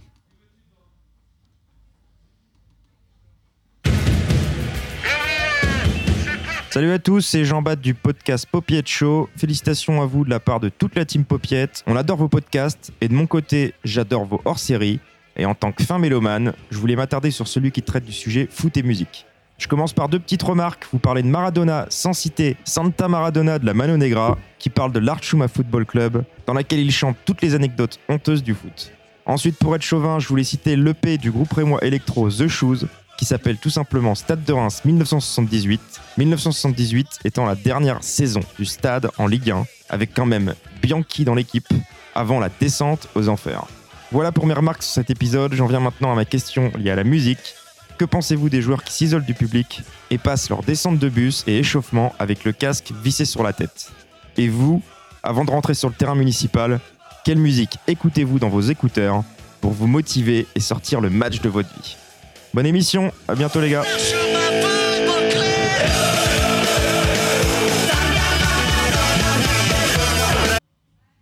Alors, merci euh, JB pour cette question. Euh, personnellement, moi, les- les- je pense que l'émission ou le- la chanson, pardon, qui me fait le plus penser au foot, et j'en ai parlé dans le podcast sur la foot et musique, et qui a été élu, je crois, euh, musique pour les buts de l'équipe de France au Stade de France, c'est Song 2 de Blur, Ouais. Qui pour moi est vraiment la chanson foot de ma jeunesse et qui pour moi représente vraiment la musique dans les stades. en fait. C'est marrant. hein. Ah, moi, c'est, Non, pour moi, c'est Match. Canada, hein. facile. Le Ouais. Oba, Oba, Oba, euh, pour moi, c'est la musique euh, de la pub euh, avec le- l'équipe du Brésil en 98 dans l'aéroport. Je pense qu'on n'a jamais fait mieux. Bah, le, franchement, avec, euh, bah, qui est dans, aussi dans le générique de l'émission, qu'on a, qu'on a repris sur le- les premières notes. Voilà, pour moi, c'est ça. le- si, si, on doit, si je devais retenir un morceau par rapport au foot, ça me fait tellement penser au, en plus, le, le foot un peu. euh, le beau jeu, le truc que tu kiffes, c'est ça. Après, pour, euh, déjà, on lui fait une dédicace au Popier de Show. Déjà, le blaze est juste magnifique. Euh, Popier de Podcast. Euh, par contre, sa première question, c'était sur les joueurs de foot qui rentraient, euh, qui étaient là avec leur. Avec leur, les euh, écouteurs ou les casques Ouais, moi, moi ça me choque pas parce que souvent tu les vois parler entre eux et en gros Ah, ils se connaissent de club en club. On l'a vu notamment à Carisport où les gamins qui avaient euh, qui étaient tous des espoirs donc moins de 19. Ouais. Non, c'était même des U19. Non, même, euh, de tous les clubs en fait, les gamins ils se connaissaient tous etc. Donc même s'ils ont des écouteurs en fait, ils se parlent et Non, et puis Ouais, surtout mais- que moi, je pense que les, les, me- les mecs arrivent, euh, arrivent un peu comme ils, comme ils le veulent et comme ils, se, comme ils sentent au stade et que euh, c'est une sorte, aussi une sorte de, de concentration pe- perso de- de- d'arriver avec le casque, d'être peut-être focus là-dessus et dans le vestiaire, et de toute façon. avec la télé aussi. Oui, et de toute façon, ils ont pas dans, dans le vestiaire, ils sont ensemble et c'est là avec les, les, les consignes du coach, etc. Mais je peux comprendre que tu es aussi à un moment à toi où tu as envie, en arrivant au stade, d'écouter de, d'écouter ta musique et de te Et dire. peut-être pas envie des mecs qui disent ton maillot, ton maillot. Non, mais je pense que- cassent ouais, moi je suis pas d'accord en fait. Bah après, oui, après, ça- bah, mais, je, moi je hein. trouve que c'est par contre, juste, je peux quand même terminer là-dessus. Je trouve qu'il faut arrêter un peu de dire, ouais, genre, ils sont hautains, ils se la racontent. parce qu'ils écoutent de la C'est musique. pas du tout ce qu'il a dit dans sa Non, je, question. non, je, parle- non, je dis, je sais pas ce qu'il dit, Bien hein. sûr, bien sûr. mais il y a souvent on a entendu ça, ouais, ils sont hautains, ils se, ils se la racontent un peu. Pour moi, et c'est le foot, c'est censé être un, sport d'équipe. Quand tu descends du bus, tu es déjà censé représenter ton équipe ou ton coach ou ton, tes, tes couleurs ou je ne sais quoi. Et si tu écoutes ta musique dans le bus ou les trucs comme ça, il n'y a pas de problème. Mais une fois que tu es sorti, c'est bon, tu es censé être en représentation. Le foot, on sait qu'il y a quand même énormément d'enjeux autour. Et je trouve que c'est typique de l'individualisme à la con. Ce qui m'énerve le plus, en fait, c'est au moment où les mecs. ça, Lucas. non, non, non, non, non, mais après, je peux avoir mon avis. Mais Ouais, bien sûr. le- les, les mecs qui sont sur le Non. terrain en train de s'échauffer, en train de discuter entre eux et ils sont en train de se parler. Et Il y a un mec qui les écou- il y a un mec qui est en face de moi, un pote à moi, qui a ses écouteurs sur les oreilles alors que je suis en train de lui parler, mais je lui mets une tarte quoi. Voilà, Bah là, on se parle, on a tous des écouteurs. Oui, mais on a tous des écouteurs parce qu'on s'écoute et on aime bien nos voix. Mais moi, c'est comme dans le métro à Paris, tu vois. Je vois les gens qui se parlent. Un mec qui est avec sa meuf, il a ses écouteurs dans les oreilles, ses AirPods à la con. Euh, moi, je comprends pas. Et euh, pour moi, c'est la même chose. Que les mecs écoutent ce qu'ils veulent dans le bus, il y a aucun problème. Qu'ils soient là en présentation au moment où ils descendent et que les supporters ou les anti-supporters les accueillent, je comprends pas. C'est tout. Boris. Je suis vieux jeu, je Je t'avoue, moi, ça me, ça me, ça me touche pas plus que ça. Qui... Ça m'en fait, ça m'en touche une sans faire bouger l'autre, c'est ça? C'est ce que j'aurais pu dire. Euh, on reproche souvent aux joueurs euh, les sauts de concentration, euh, le fait de pas être dans leur match avant. S'ils ont leurs écouteurs, on, on leur, euh, on leur reproche d'avoir leurs écouteurs. Moi, j'ai l'impression que ça, c'est comme tu reproches à un joueur de, de dire l'important c'est les trois points, mais tu lui reproches aussi de donner son avis. En, en gros, moi, C'est pas pareil pour moi. Moi, ce qui m'agace, c'est que j'ai l'impression que les gens, ils sont jamais contents, quelles que soient les, les, les attitudes des joueurs. On va trouver un moyen. En réalité, un boxeur qui vient, euh, tu sais, qui avant, avant de rentrer sur le ring, il a. Individuel, c'est un peu différent quand même. Ouais. Mais en fait, à, à quel moment Voilà, un pour sport moi, c'est vraiment parce que c'est un sport d'équipe. À quel moment un sport individuel c'est différent d'un sport collectif Bah, dans l'appréhension Je peux- Est-ce que je peux gens, Dans la présentation du- Si vous voulez, je peux pas, ne pas parler aussi. D'accord. On peut, on peut. Ouais, ouais, Question C'est un podcast collectif. Non, mais le, le truc, c'est que en fait, tu, tu fais bien comme tu as envie et sur, sur ta manière de, con- de te concentrer. Et si ça te permet d'atteindre un truc où tu as l'impression que tu es plus dans l'immersion par rapport à l'événement qui est en train de se produire et que tu pas forcément envie d'être dans l'interaction, si ça te permet d'être plus performant, pour moi, c'est ça me Ah, dérange mais pas. quand même, la, pas. question, la question, c'est ce que nous, on en pense. C'est pas ce qu'on pense que les gens devraient faire. Mais moi, j'en pense, j'en, j'en pense rien à partir du moment où si le, le mec, ça, ça lui permet d'être dans un bien-être au niveau de son sport, à quel, à- de, de quel droit, moi, je vais juger ça. Voilà, c'est tout. C'est, je vois pas l'intérêt, en fait, de commenter ce, ce genre de On truc. peut plus juger des trucs comme ça. On n'est plus en France. mec. Moi j'aime bien. Mais non, euh, mais tu- depuis, tu- tu depuis peux- Cassano, tu- maintenant tous les joueurs ils parlent avec la main. tu peux- Oui, ça aussi, Ça, me fait Tu, rire. tu peux donner ton avis. Après, moi, je peux avoir le mien en disant, je vois pas, l'int- enfin, je vois pas l'intérêt de commenter ça, mais je peux avoir mon avis sur d'autres trucs. Ça, ça m'importe C'était la question du soir. Ouais, voilà. On passe à la question de David. Ah, On n'a pas répondu sur. la- Ah oui, dans la musique euh, pendant les matchs. Oui, non, c'était vous quand vous entrez sur le terrain. Ouais. On peut passer à la question de David Honora qui elle aussi a un fond musical. Salut à toute l'équipe, euh, c'est David Honora et comme vous vous en doutez, j'ai une question sur mon club de cœur, euh, l'Olympique lyonnais. Alors euh, là, on est un peu dans une situation euh, comme au début du parrain, Jean-Michel Aulas est, vieillissant, il a rappelé au- auprès de lui le, fils prodigue, Juninho Corleone, et je me demandais quel, scénario vous voyez pour la succession d'Aulas à Lyon. C'est un petit peu compliqué pour lui de, laisser les, rênes à quelqu'un d'autre. Est-ce que vous pensez que cette saison peut être un tournant dans cette succession? Et comment, comment l'Olympique lyonnais euh, peut euh, à terme se passer de Jean-Michel Aulas Allez, bah, bonne, euh, bonne fête à toute l'équipe et joyeux Noël. Amine ou Lucas euh, Comme le- tu veux. Amine a levé la main, c'est à Amine. Alors, moi, déjà, ce que je veux dire, c'est que je fais une bise à, à David Honora. Et on- en plus, il m'a fait doublement plaisir parce qu'il met la musique de mon film préféré, qui est Le Parrain. Euh, par contre, malheureusement, euh, contrairement à- au film Le Parrain, Marlon Brando n'a pas bien trouvé. euh, libérer délivré aussi. Oui, c'est vrai. Il n'a pas réussi à trouver. ma- Un, un ou deux Le 2 le deux surtout. Mais Michael Corleone, euh, c'est pas Juninho. Je vous le dis direct parce que Michael Corleone, lui, il est obligé de, de prendre la succession de son père parce que son père est, est mal en point. Mais là, Ola, c'est mal en point. Mais Juninho, c'est 6ix9ine plus que Michael Corleone.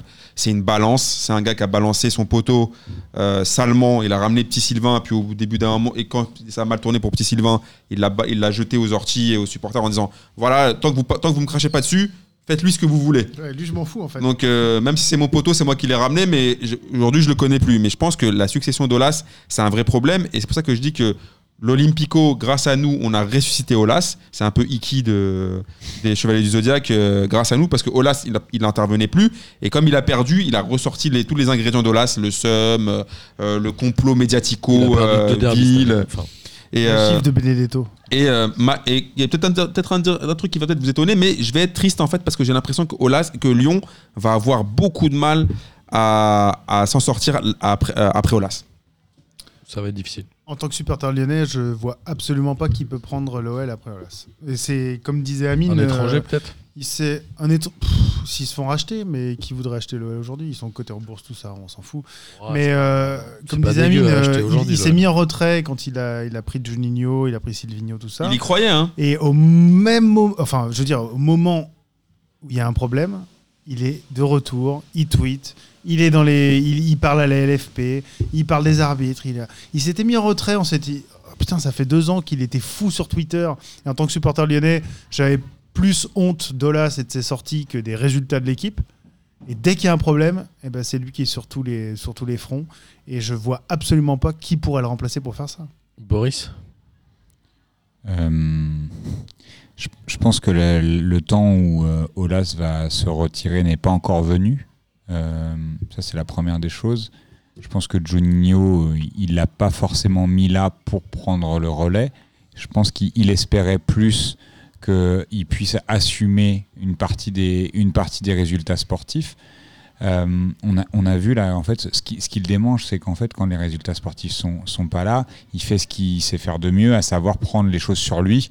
Alors, tu vois, après la défaite à Marseille, il, est, capable. C'est là où il est, c'est un, exceptionnel communicant parce qu'il a réussi à amener le débat là où on l'attendait pas, à savoir, il parle de l'arbitrage, il parle de je sais pas quoi, il parle du caillassage, etc. Donc, on va retenir que ça et très rapidement, on est passé à autre chose. Donc, c'est, il- montre qu'il est le boss. Là où je vous rejoins par contre tous les deux, c'est que j'arrive pas à imaginer l'Olympique lyonnais sans Jean-Michel Aulas aujourd'hui. Ce qui me fait un petit peu peur, c'est que j'ai l'impression que, le- que il a tellement fait grandir l'OL et ça repose tellement sur lui qu'aujourd'hui, euh, Lyon, c'est un peu Manchester United de Ferguson. C'est-à-dire que le jour où il n'y aura plus Aulas, ça va faire comme avec Ferguson. Le jour où il n'y a, plus- Ferguson, en fait, Manchester United, ça n'existe plus. On ne sait plus comment se réinventer. C'est un peu la crainte que j'ai parce qu'il a, a réussi à faire grandir le club et l'amener au sommet du football français pendant sept saisons et à réussir quelque chose d'exceptionnel. Parce que je pense qu'avant d'égaler le record de l'Olympique lyonnais, il faudra se lever de bonheur. Mais ça a les avantages de ses inconvénients. Et, euh, et je pense que ça sera difficile, en tout cas, de, de pouvoir penser Lyon en dehors de Jean-Michel Aulas, comme il a été, comme il a été impossible de penser, par exemple, en France, au Serre. Ouais, grave. Tu vois, c'est c'est un, c'est un peu ce genre de, de, pro- de, de process. Et j'ai j'ai du mal à. Quand, es aussi, euh, quand tu prends autant de place dans un club, dans l'histoire d'un club, putain, l'après, il est, il est compliqué. Alors ça, me- ça me fait un peu peur pour l'OL. Parce que euh, finalement, euh, on s'est habitué, mais tu vois, il est vieillissant. Donc c'est- c'est c'est pas simple. Et euh, concrètement, je pense que Juninho, il. Il a pas les épaules pour faire ça. Il- et, il, il a, et je sais même pas s'il a envie en vrai. Donc, euh, il n'est pas là pour devenir le, successeur, quoi. C'est clair. Moi, je Pas le pense président. qu'il- Moi, je pense que si. hein. Je pense qu'il est venu pour et je pense qu'on s'est rendu compte que je pense que Juninho d'ici un an ou un an et demi, voire avant, il va dégager. Clairement. Je pense que Lyon aujourd'hui est le club français le plus bankable à racheter entre le stade, l'histoire, les qualifications en Coupe d'Europe. Donc je pense que Lyon d'ici deux ans, trois ans va être racheté Mais par, par qui, par exemple? Je sais pas. euh, Il y a les, les- les Chinois d'Ineos qui ont racheté euh, Nice. Moi je pense. C'est vrai que, les Chinois ont déjà des, des parts dans Lyon. Je pense que ça va finir euh, aux mains d'un investisseur étranger. Je pense que Jean-Michel Aulas, il gagnera largement son compte. moi, je sais pas s'il a Il envie. a vendu Cégide déjà, il est bon. En fait, Bon, je- ah, ah, je parle pas pour lui euh, Alors, personnellement, mais moi, je pense trouvera pas de successeur. euh, la, logique la- de la- son- la limite de ta logique, moi, c'est- de me dire qu'en fait, Jean-Michel Aulas, il voulait laisser quand même quelque chose de l'ordre de la transmission. Et c'est pas pour rien qu'il ramène Mm. Juninho. Pas comme le PSG a été racheté par le Qatar. Ouais, mais tu vois, du coup, je pense que Jean-Michel Aulas, c'est son club, c'est lui qui l'a amené là. Et il y a pas, c'est pas la même culture que le PSG où on n'a pas de historiquement un mec. Tu vois, si on était encore à Echter ou à Borelli ou je sais hein. pas quoi, peut-être qu'on aurait eu la question serait posée. Mais Deniso, euh, il était plus, il est plus président du PSG depuis 20 ans quand euh, quand les Qataris ils arrivent. Tu vois, donc on n'est Mm. plus dans la même logique du tout. Et que si, si jamais ça doit être racheté, ça sera pas racheté tout de suite en tout cas. Il y aura peut-être une période de disette qui sera un peu longue. Alors là, là où je suis d'accord avec toi sur le truc, euh, le club il est bankable, etc.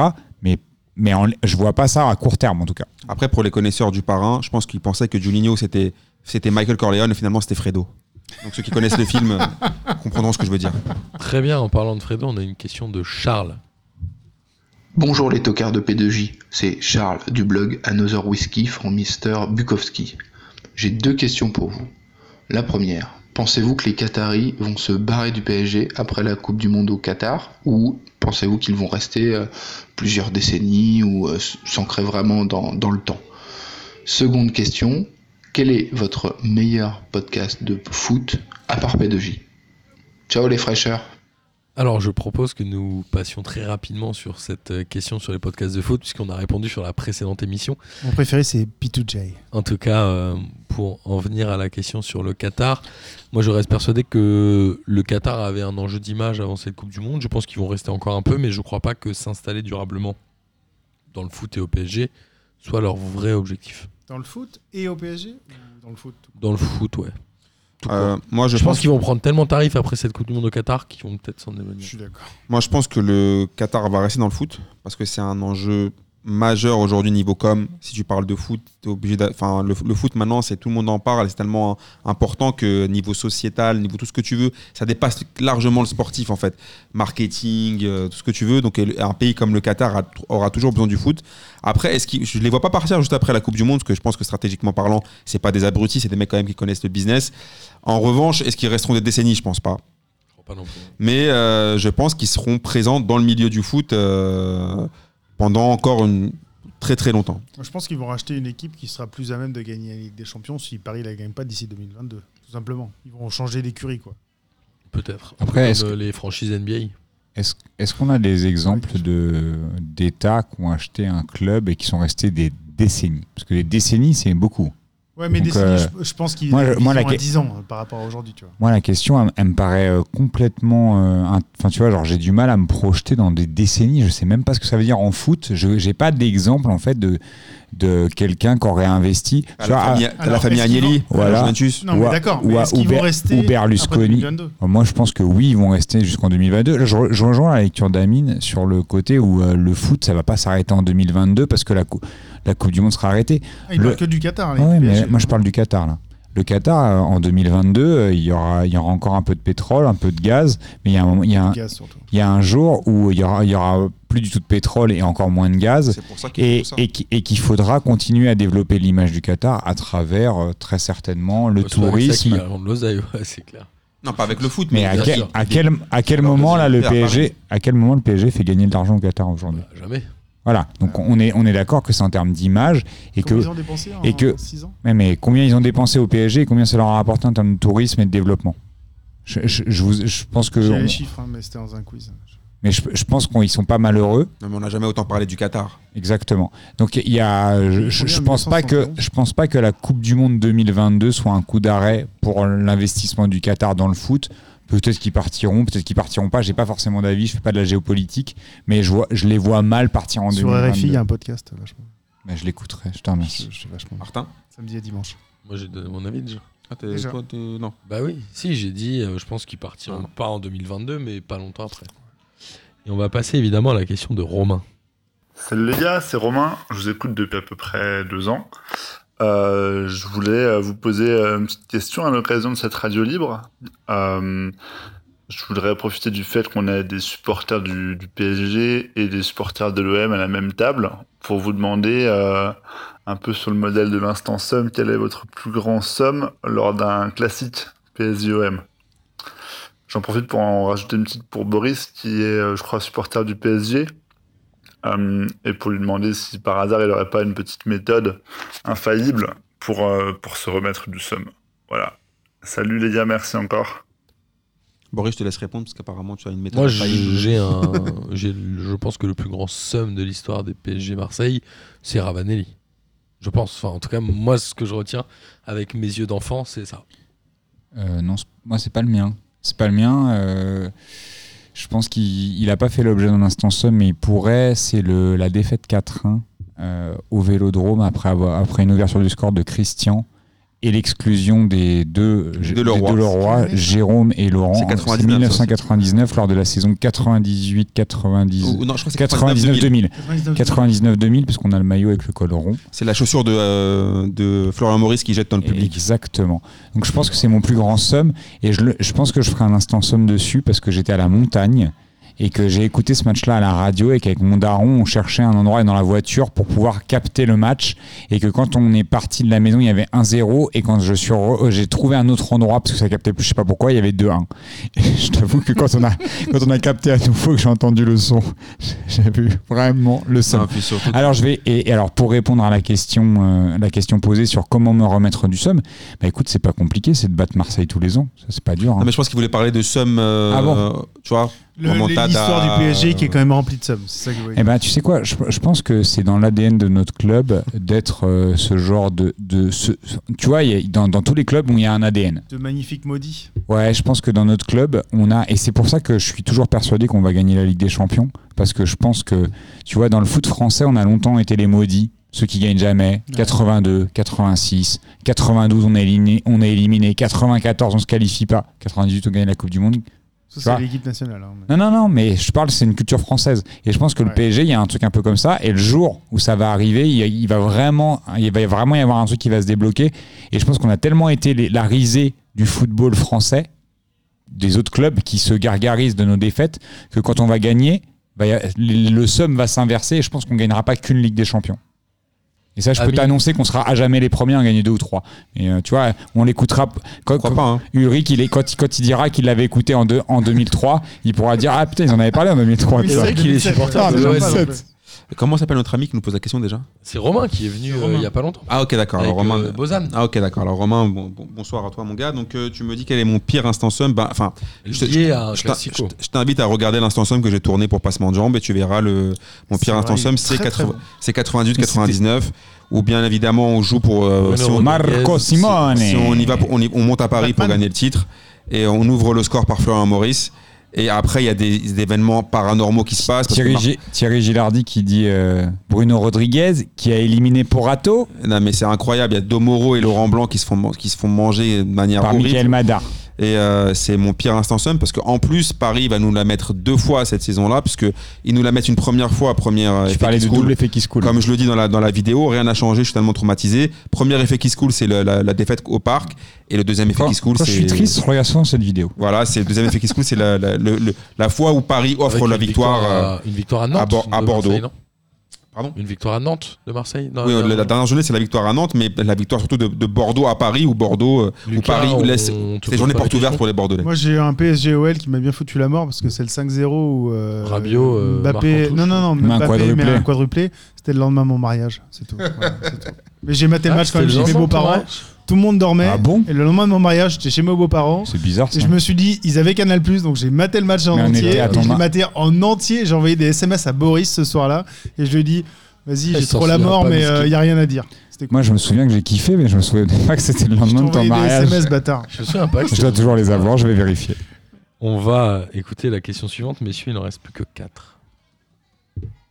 Ici, c'est Jérôme de Vienne, aka Derdude, aka chef du gang des Rennais. Alors, ma première question va à Amine.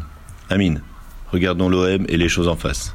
Ne serait-il pas temps pour toi de rejoindre les Suprénais, toi qui parmi tous les membres de P2J est le seul, semaine après semaine, à reconnaître les qualités de cette équipe? Viens, viens du côté obscur du stade rennais. Euh, deuxième question à Boris. Euh, je sais, de sources sûres, que tu as des contacts euh, très poussés avec certains joueurs du Stade Rennais. Alors évidemment, là, ma question va être intéressée. Est-ce que tu crois pas qu'il serait possible que tu puisses organiser, je ne sais pas moi, un ballon dédicacé par, les joueurs du Stade Rennais? Hein? Je t'en serais re- redevable à vie. Et enfin, dernière question à Lucas, qui apparemment n'a pas eu beaucoup de questions ce soir.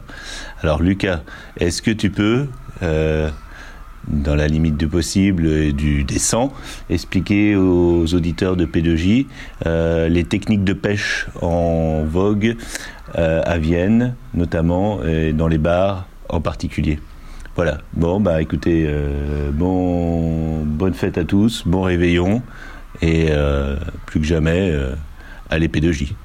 Salut Merci Jérôme, je suis ravi, je ne suis pas dans cette question. Donc, messieurs, je vous laisse vous débrouiller avec tout ça et on va Euh, commencer par. euh, On peut commencer Amine. par Lucas. Non, on commence par Lucas surtout. Non, non, non. Je Non, Amine, Amine, est-ce que tu as envie de rejoindre euh, les Rouges et Noirs Alors, Du Stade euh, Rennais. Salut mon Jérôme. Alors je kiffe, je kiffe Rennes, je kiffe l'épopée, je kiffe Salma Hayek, mais euh, c'est comme avec une meuf, euh, je ne suis pas polygame, donc je resterai Bah, fidèle. euh, mytho, t'as le Real Madrid. Ah, mais on parle en France, on parle en France. mytho. T'as- t'as- t'as une- t'as- attends, t'as- quoi ce mytho, Attends, t'as une là femme dans chaque port, on n'a pas dit. euh, Donc t'en as une en. France et une, une seule en Espagne. Bah, On va pas rentrer dans ce genre de. Parce que, parce que moi j'aimerais bien que tu nous expliques ce que tu vas faire à Marbella. Oh, on Ah. se balade un peu, on se balade sur le port de Marbella. Mais Ah, euh, c'est pas le Real Madrid, mais, Marbella. mais non, j'ai Le Real Marbella, Le, j'aime beaucoup Rennes, mais euh, je resterai fidèle à, à l'Olympique de Marseille. Mais j'ai quand même toujours, je regarde, c'est vrai que je regarde toujours les résultats après de Rennes et de Nice. Nice parce qu'il y avait, il y a, il y a beaucoup de désastres jouent tous en et noir, Et hein. Rennes parce que c'est, voilà, c'est, c'est quand même un, un club, tu vois, qui avait quand même une petite histoire, un petit, un petit kiff, une superbe épopée l'année dernière. On va voir si tu te fais pas piéger euh, dans la prochaine question. Boris, Oh, les gens ils veulent me piéger maintenant. Boris, tu, euh, tu, tu lâches Ah un ouais, petit t-shirt. Tu sais, tu mets un vieux t-shirt, tu signes un truc, tu l'envoies à Jérôme. Donc Jérôme, il veut pas un ballon dédicacé de P2J par exemple. Ouais, il s'en va avec. C'est que Jé- Jérôme, il sait que j'ai j'ai quelques connexions au Stade Rennais. Euh, je, je vais pas, je, je veux bien m'engager. Non, je veux pas m'engager. Je veux bien m'engager à faire ce que je peux. euh, pour, pour tenir. pour tenir non, ça, c'est une- promesse. ça, c'est- ça, c'est une méga douille. Pour tenir Ça, c'est une méga douille. promesse. M'engager à y penser. Jérôme, je te dis direct, ça Je c'est te une je viens d'y penser là. Ça, c'est une euh, diplomatique. Mais c'est, c'est, euh, je- ouais, on va voir, on va voir ce que je peux faire. Il sait, en vrai, le problème c'est qu'il sait des trucs, il sait que je connais quelques joueurs, quoi. Bah, on va voir. Non, je, non, je vais essayer de faire ce que je peux, Jérôme, je te jure, je vais essayer de faire ce que je peux. Euh, Lucas promis, promis. Alors, euh, on a fait un déplacement à Vienne avec euh, Martin, euh, il y avait euh, Léo et- il y avait Léo et, et il y avait Miguel. Miguel. Et on nous a appris la technique du hameçon viennois. Euh, en gros, ce qu'il vous faut, c'est une braguette et beaucoup de gens autour, et j'en dis pas plus. Voilà, c'est tout. Merci Lucas, c'est très suspicieux. Non, mais c'est ce qu'on m'a appris. hein, je- Et on est en train de passer aux trois dernières questions. Et la prochaine est une question de Luc. Salut la team P2J, Euh, c'est Luc de l'OGC Niels. Euh, ça va faire un an que j'écoute P2J, mais non, j'ai découvert ça grâce à la Ligue des questions. Et euh, j'avais une petite question pour vous. Euh, historiquement, pour vous, quels sont les, euh, les top 5 des clubs français? Donc je le veux dans l'ordre, bien sûr. Et, euh, attention, je vous préviens, ça a déjà créé des tensions à l'OGC Niels. euh, donc faites attention à votre réponse. Allez, ciao Euh, qui veut commencer? Moi, je peux commencer? Vas-y. Je pense que le... aujourd'hui, je pense que le- dans le premier, je mettrais Marseille. Moi aussi. Au niveau historique. Je pense qu'en deuxième, je mettrais Nantes pour la qualité du jeu.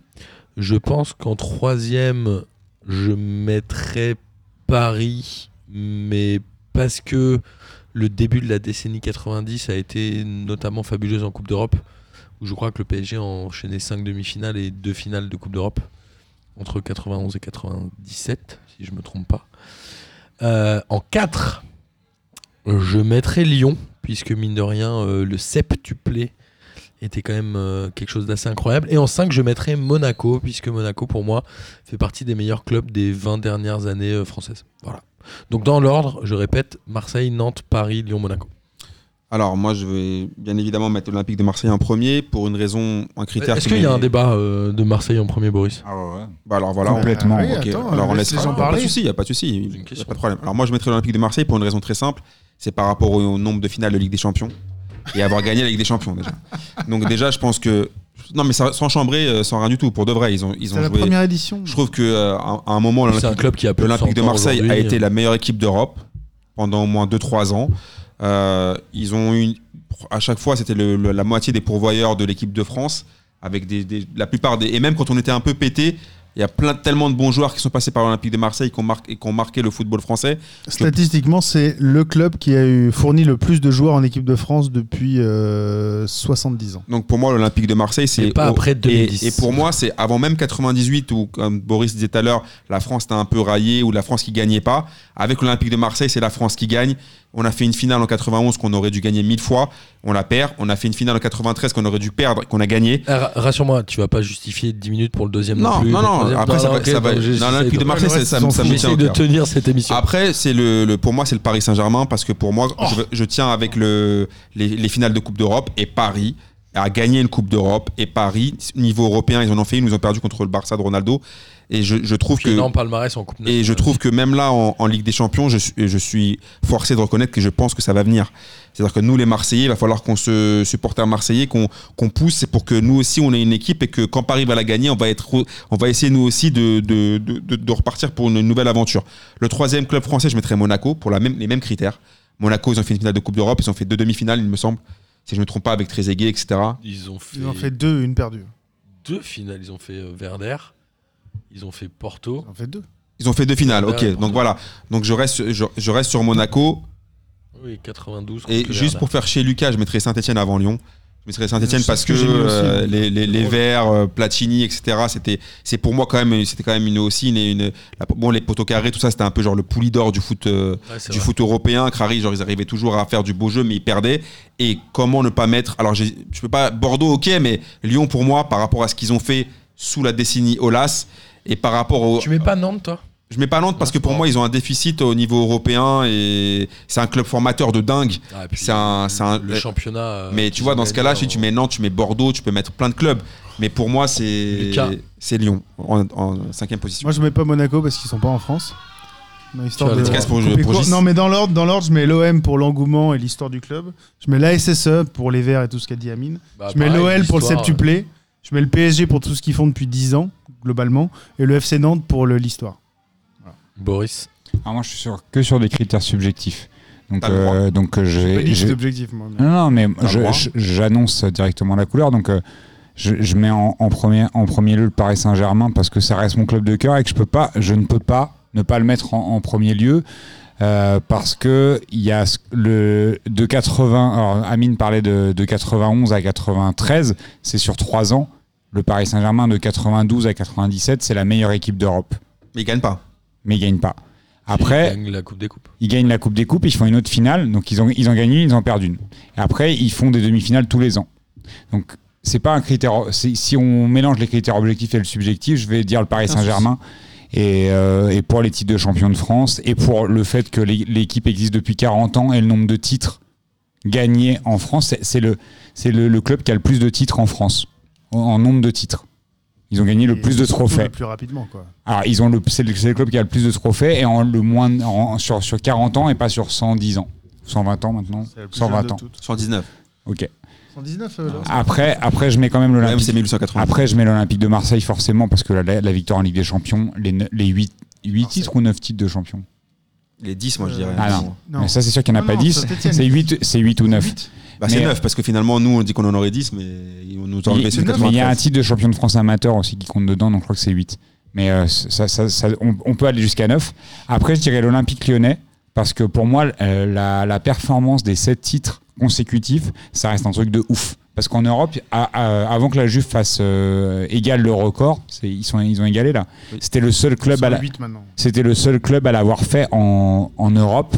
Et ça, c'est une performance qui est quand même extraordinaire, parce que dans les cinq grands championnats, et j'aime bien dire ce truc-là, désolé pour le Portugal, mais dans les cinq grands championnats, personne ne l'avait jamais fait. Et la Suisse. Et moi, j'avoue que, et moi, j'a- j'avoue que je suis, je suis assez admiratif de ce que Jean, même si je le déteste, je suis assez admiratif de ce que Jean-Michel Aulas a pu réussir avec l'Olympique Lyonnais en partant d'un club qui, est, en- dans les années 80, était le néant absolu. tout le monde est obligé de le reconnaître. Quand ça. il le prend en 87, Ouais. en Ligue Je pense que ça tout le monde est unanime pour dire reconnaître ça d'Olas. hein. Après, Évidemment. il y a Saint-Etienne parce que force et, et c'est quasiment le même niveau que Lyon, mais c'est parce que je pense que c'est je suis plus contemporain de, de Lyon et que du coup ça m'a plus marqué et c'est pour ça que je dis que c'est subjectif. Mais je- mais euh, et, et que j'ai ces critères là aussi parce que Lyon, Marseille et le Paris Saint-Germain, je les ai vécus. Saint-Etienne, je le mets en 4, j'aurais pu le mettre en 3 mais je le mets en 4 parce que euh, Saint-Etienne a marqué l'histoire du foot français. Et en 5, je mets Reims, parce que pour moi, c'est- Reims, c'est la- le premier club à avoir joué une finale de Ligue des Champions face au Real Madrid. Et que s'il l'avait gagné, ça aurait peut-être changé la, la face du football français. Je pense qu'on a été très conditionné par les, les- les défaites de Reims euh, à cette époque-là. Et, euh, et le Real, il construit son 23. palmarès. Il construit son palmarès dans les années 50 où ils prennent trois, trois Ligues des Champions dans les années 50. Donc, je pense qu'on aurait été, on aurait eu aussi une autre, euh, peut-être une autre phase du monde si Saint-Etienne avait, avait pu gagner la Ligue des Champions, si Reims a gagné la Ligue des Champions, on serait peut-être moins un pays de losers aujourd'hui. Tu vois, Reims, euh, Reims Real, c'est quoi le score C'est une, 5 une autre 5-3, phase du monde. Ça aurait peut-être, il n'y aurait peut-être pas eu le mur de Berlin. C'est une- possible, hein. Une autre face. Je pense. Hein. L'effet papillon. Une phase de ouf. Ouais, peut-être. Euh, en tout cas, euh, merci. Il nous reste deux questions. La prochaine est une question de Jocelyn et non pas Gislin, qui vient régulièrement au quiz. Salut la P2J Family. Alors j'ai un petit jeu, un petit, un petit quiz pour euh, Amine, spécial les boulets de l'OM. C'est sur le thème des tu préfères. Alors du coup, est-ce que dans ton équipe, tu préfères avoir en titulaire Tyron Mears ou Bounassar? Est-ce que tu préfères avoir dans ton équipe Mamadou Samassa ou Mitroglou? En tant qu'entraîneur, est-ce que tu préfères avoir Bernard Casoni ou Marcelo Bielsa Et le petit pic un petit peu gratos, est-ce que tu préfères avoir une victoire contre le PSG en Ligue 1 ou avoir plus d'un point en poule de Ligue des Champions? Tout en te faisant toujours éliminer, bien entendu. Allez, sur ce les gars, je vous laisse, à bientôt. Euh, Elle est vraiment pour toi. euh, J'adore ces cette questions. question. Alors, euh, salut Jocelyn. Tyron Mears ou. Bounassar? Euh, Je crois que je préfère Tyron Mears. Ah, mais quoi Putain, le mec. La vie de ma mère, vous regardez pas le match de Marseille, vous regardez pas Bounassar. Non, mais Tyron Mears, parce ça- qu'il jouait jamais, mais parce que justement, parce ça. que Tyron Mears, il est resté combien de temps Une demi-saison Ouais, il- il jouait jamais. Ouais, il jouait jamais, c'est vrai que tu t'en fous. Et, et Bounassar, je le vois tout le temps. Donc je préfère Tyron Mears. Non, non, non, non. Bounassar, là, non. Tyron Mears, c'était quoi Un ricain qui venait des- de, de l'Angleterre, non? C'est un mystère. J'aurais joué à QPR ou un truc comme ça, non? C'est un mystère, j'ai pas compris. Il ressemblait un peu à Gislin. Ouais. Gis, si tu nous écoutes, t'es un peu notre t'embrasse. Tyron Mears de P2J. Mais, On le euh, voit jamais, mais il est toujours là. Voilà, mais je préfère Tyron Mears à Bounassar. L'autre, c'était quoi après? C'était quoi après le- Qu'est-ce qu'il a, propo- il a proposé? Euh, après, il a dit euh, bon, Bielsa, euh, Casoni, j'imagine. Bielsa, Casoni, quand même, là, faut quand même pas déconner. Là. Après, il Euh, a sorti Mitroglou. Bielsa, ou- Ca- ou- Ou Samassa, Mamadou Samassa. Euh, Je préfère manger des samoussas, personnellement.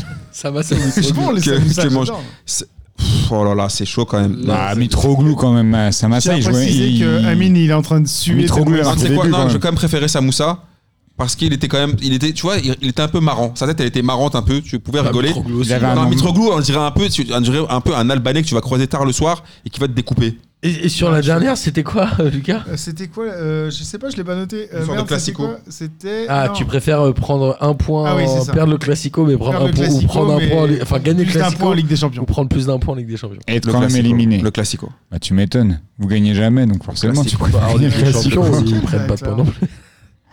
C'était une bonne question spéciale pour Watt. Excellente question. C'est une et question de bâtard, eh. je l'ai entendu en préparant. Par contre, Par contre, tu vois, attends, il me pose des questions, c'est Massa ou, euh, Eh. ou Mitroglou. Amine. tu me dis, tu vas, tu vas galoche Deschamps ou Richard. Anconina. Amine, C'est un par contre, bâtard, ça. Amine, par contre, Ouais, parce que- non, mais Richard Deschamps, maintenant, il a des nouvelles dents, donc ça va. Amine, en revanche, en revanche, Amine, Attends. moi, on se connaît depuis assez longtemps. Si tu veux qu'on nique Jocelyn, on le nique. Parce qu'attends, Ça se fait tu pas, préfères t'as- ga- galoche. euh, Tu vas chercher mon pote Amine là quand même. Richard Faut pas que Anconina, Jocelyn- il a rien demandé. Attends, tu préfères galoche Deschamps ou Richard Anconina Il me sortait des Moi, trucs j'avais comme as. oublié que Samassa, il avait joué à l'OM. quand même. Putain, je te jure. Il y a pas eu un des mec trucs. genre, préfères Colquier ou Matt tu- Moussilou, là Matt Moussilou, il a jamais joué à l'OM. Si, si, Matt Moussilou. Matt euh, bien Pokora évidemment. aussi, il a joué à l'OM. On a eu des vrais, euh, Moussilou. des, des vrais gars. Lucas, il veut, il veut que je lui fasse une blague sur la dernière question. Non, mais non. j'ai pas compris. Non, ce Attends, mais- non, mais tu peux attends. passer la dernière question. Attends, mais s'il ça, te ça, c'est comme avec Mais une meuf. On n'a pas eu question. On n'a pas eu une question de meuf.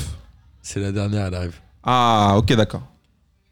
Attends, mais on va peut-être faire une blague. On va faire une blague. Peut-être. Bonjour Martin, Amine et Boris, je m'appelle Agnès. Attends, excuse-moi, excuse-moi, tu peux couper Oui, quoi Excuse-moi, tu peux mettre la V2 s'il te plaît Oui. Bonjour Martin, Amine et Boris, Et Lucas je m'appelle Agnès. Je vous écoute depuis, euh, depuis au moins trois saisons, je pense. Euh, la seule fois où je ne vous ai pas écouté, c'était pour le dernier PSG Marseille parce que c'était vraiment trop affreux. Voilà. Mais sinon, je, je, suis une auditrice très fidèle et je suis ravie que vous, que vous ayez fondé ce, ce podcast. Alors, ma question, c'est euh, une question un peu d'ordre général. Est-ce que selon vous, seule la victoire est belle? Voilà, je vous remercie pour votre réponse. À bientôt. Alors, euh, je tenais à remercier évidemment Agnès, puisque c'est la seule euh, fille qui nous a posé une question, mais en tout cas, on sait qu'il y en a plusieurs qui nous écoutent. Je voulais absolument qu'on termine par celle-ci, puisque je la trouvais un peu philosophique. Est-ce que selon vous, Amine, Boris Lucas, est-ce que selon vous, seule la victoire est belle Qui veut démarrer sur cette question? Je veux bien démarrer là-dessus. Vas-y. Agnès, déjà, force à toi. Le Classico était difficile pour nous, mais t'inquiète pas, on reconnaîtra des jours meilleurs. Même si Boris fanfaronne, euh, on va le terminer en scred. T'inquiète pas pour ça. T'inquiète pas pour ça, je, je m'occupe de lui. Euh, on va faire un peu les romantiques du foot, on va un peu être des, des Bielsa. Moi, je pense pas que seule la victoire est belle.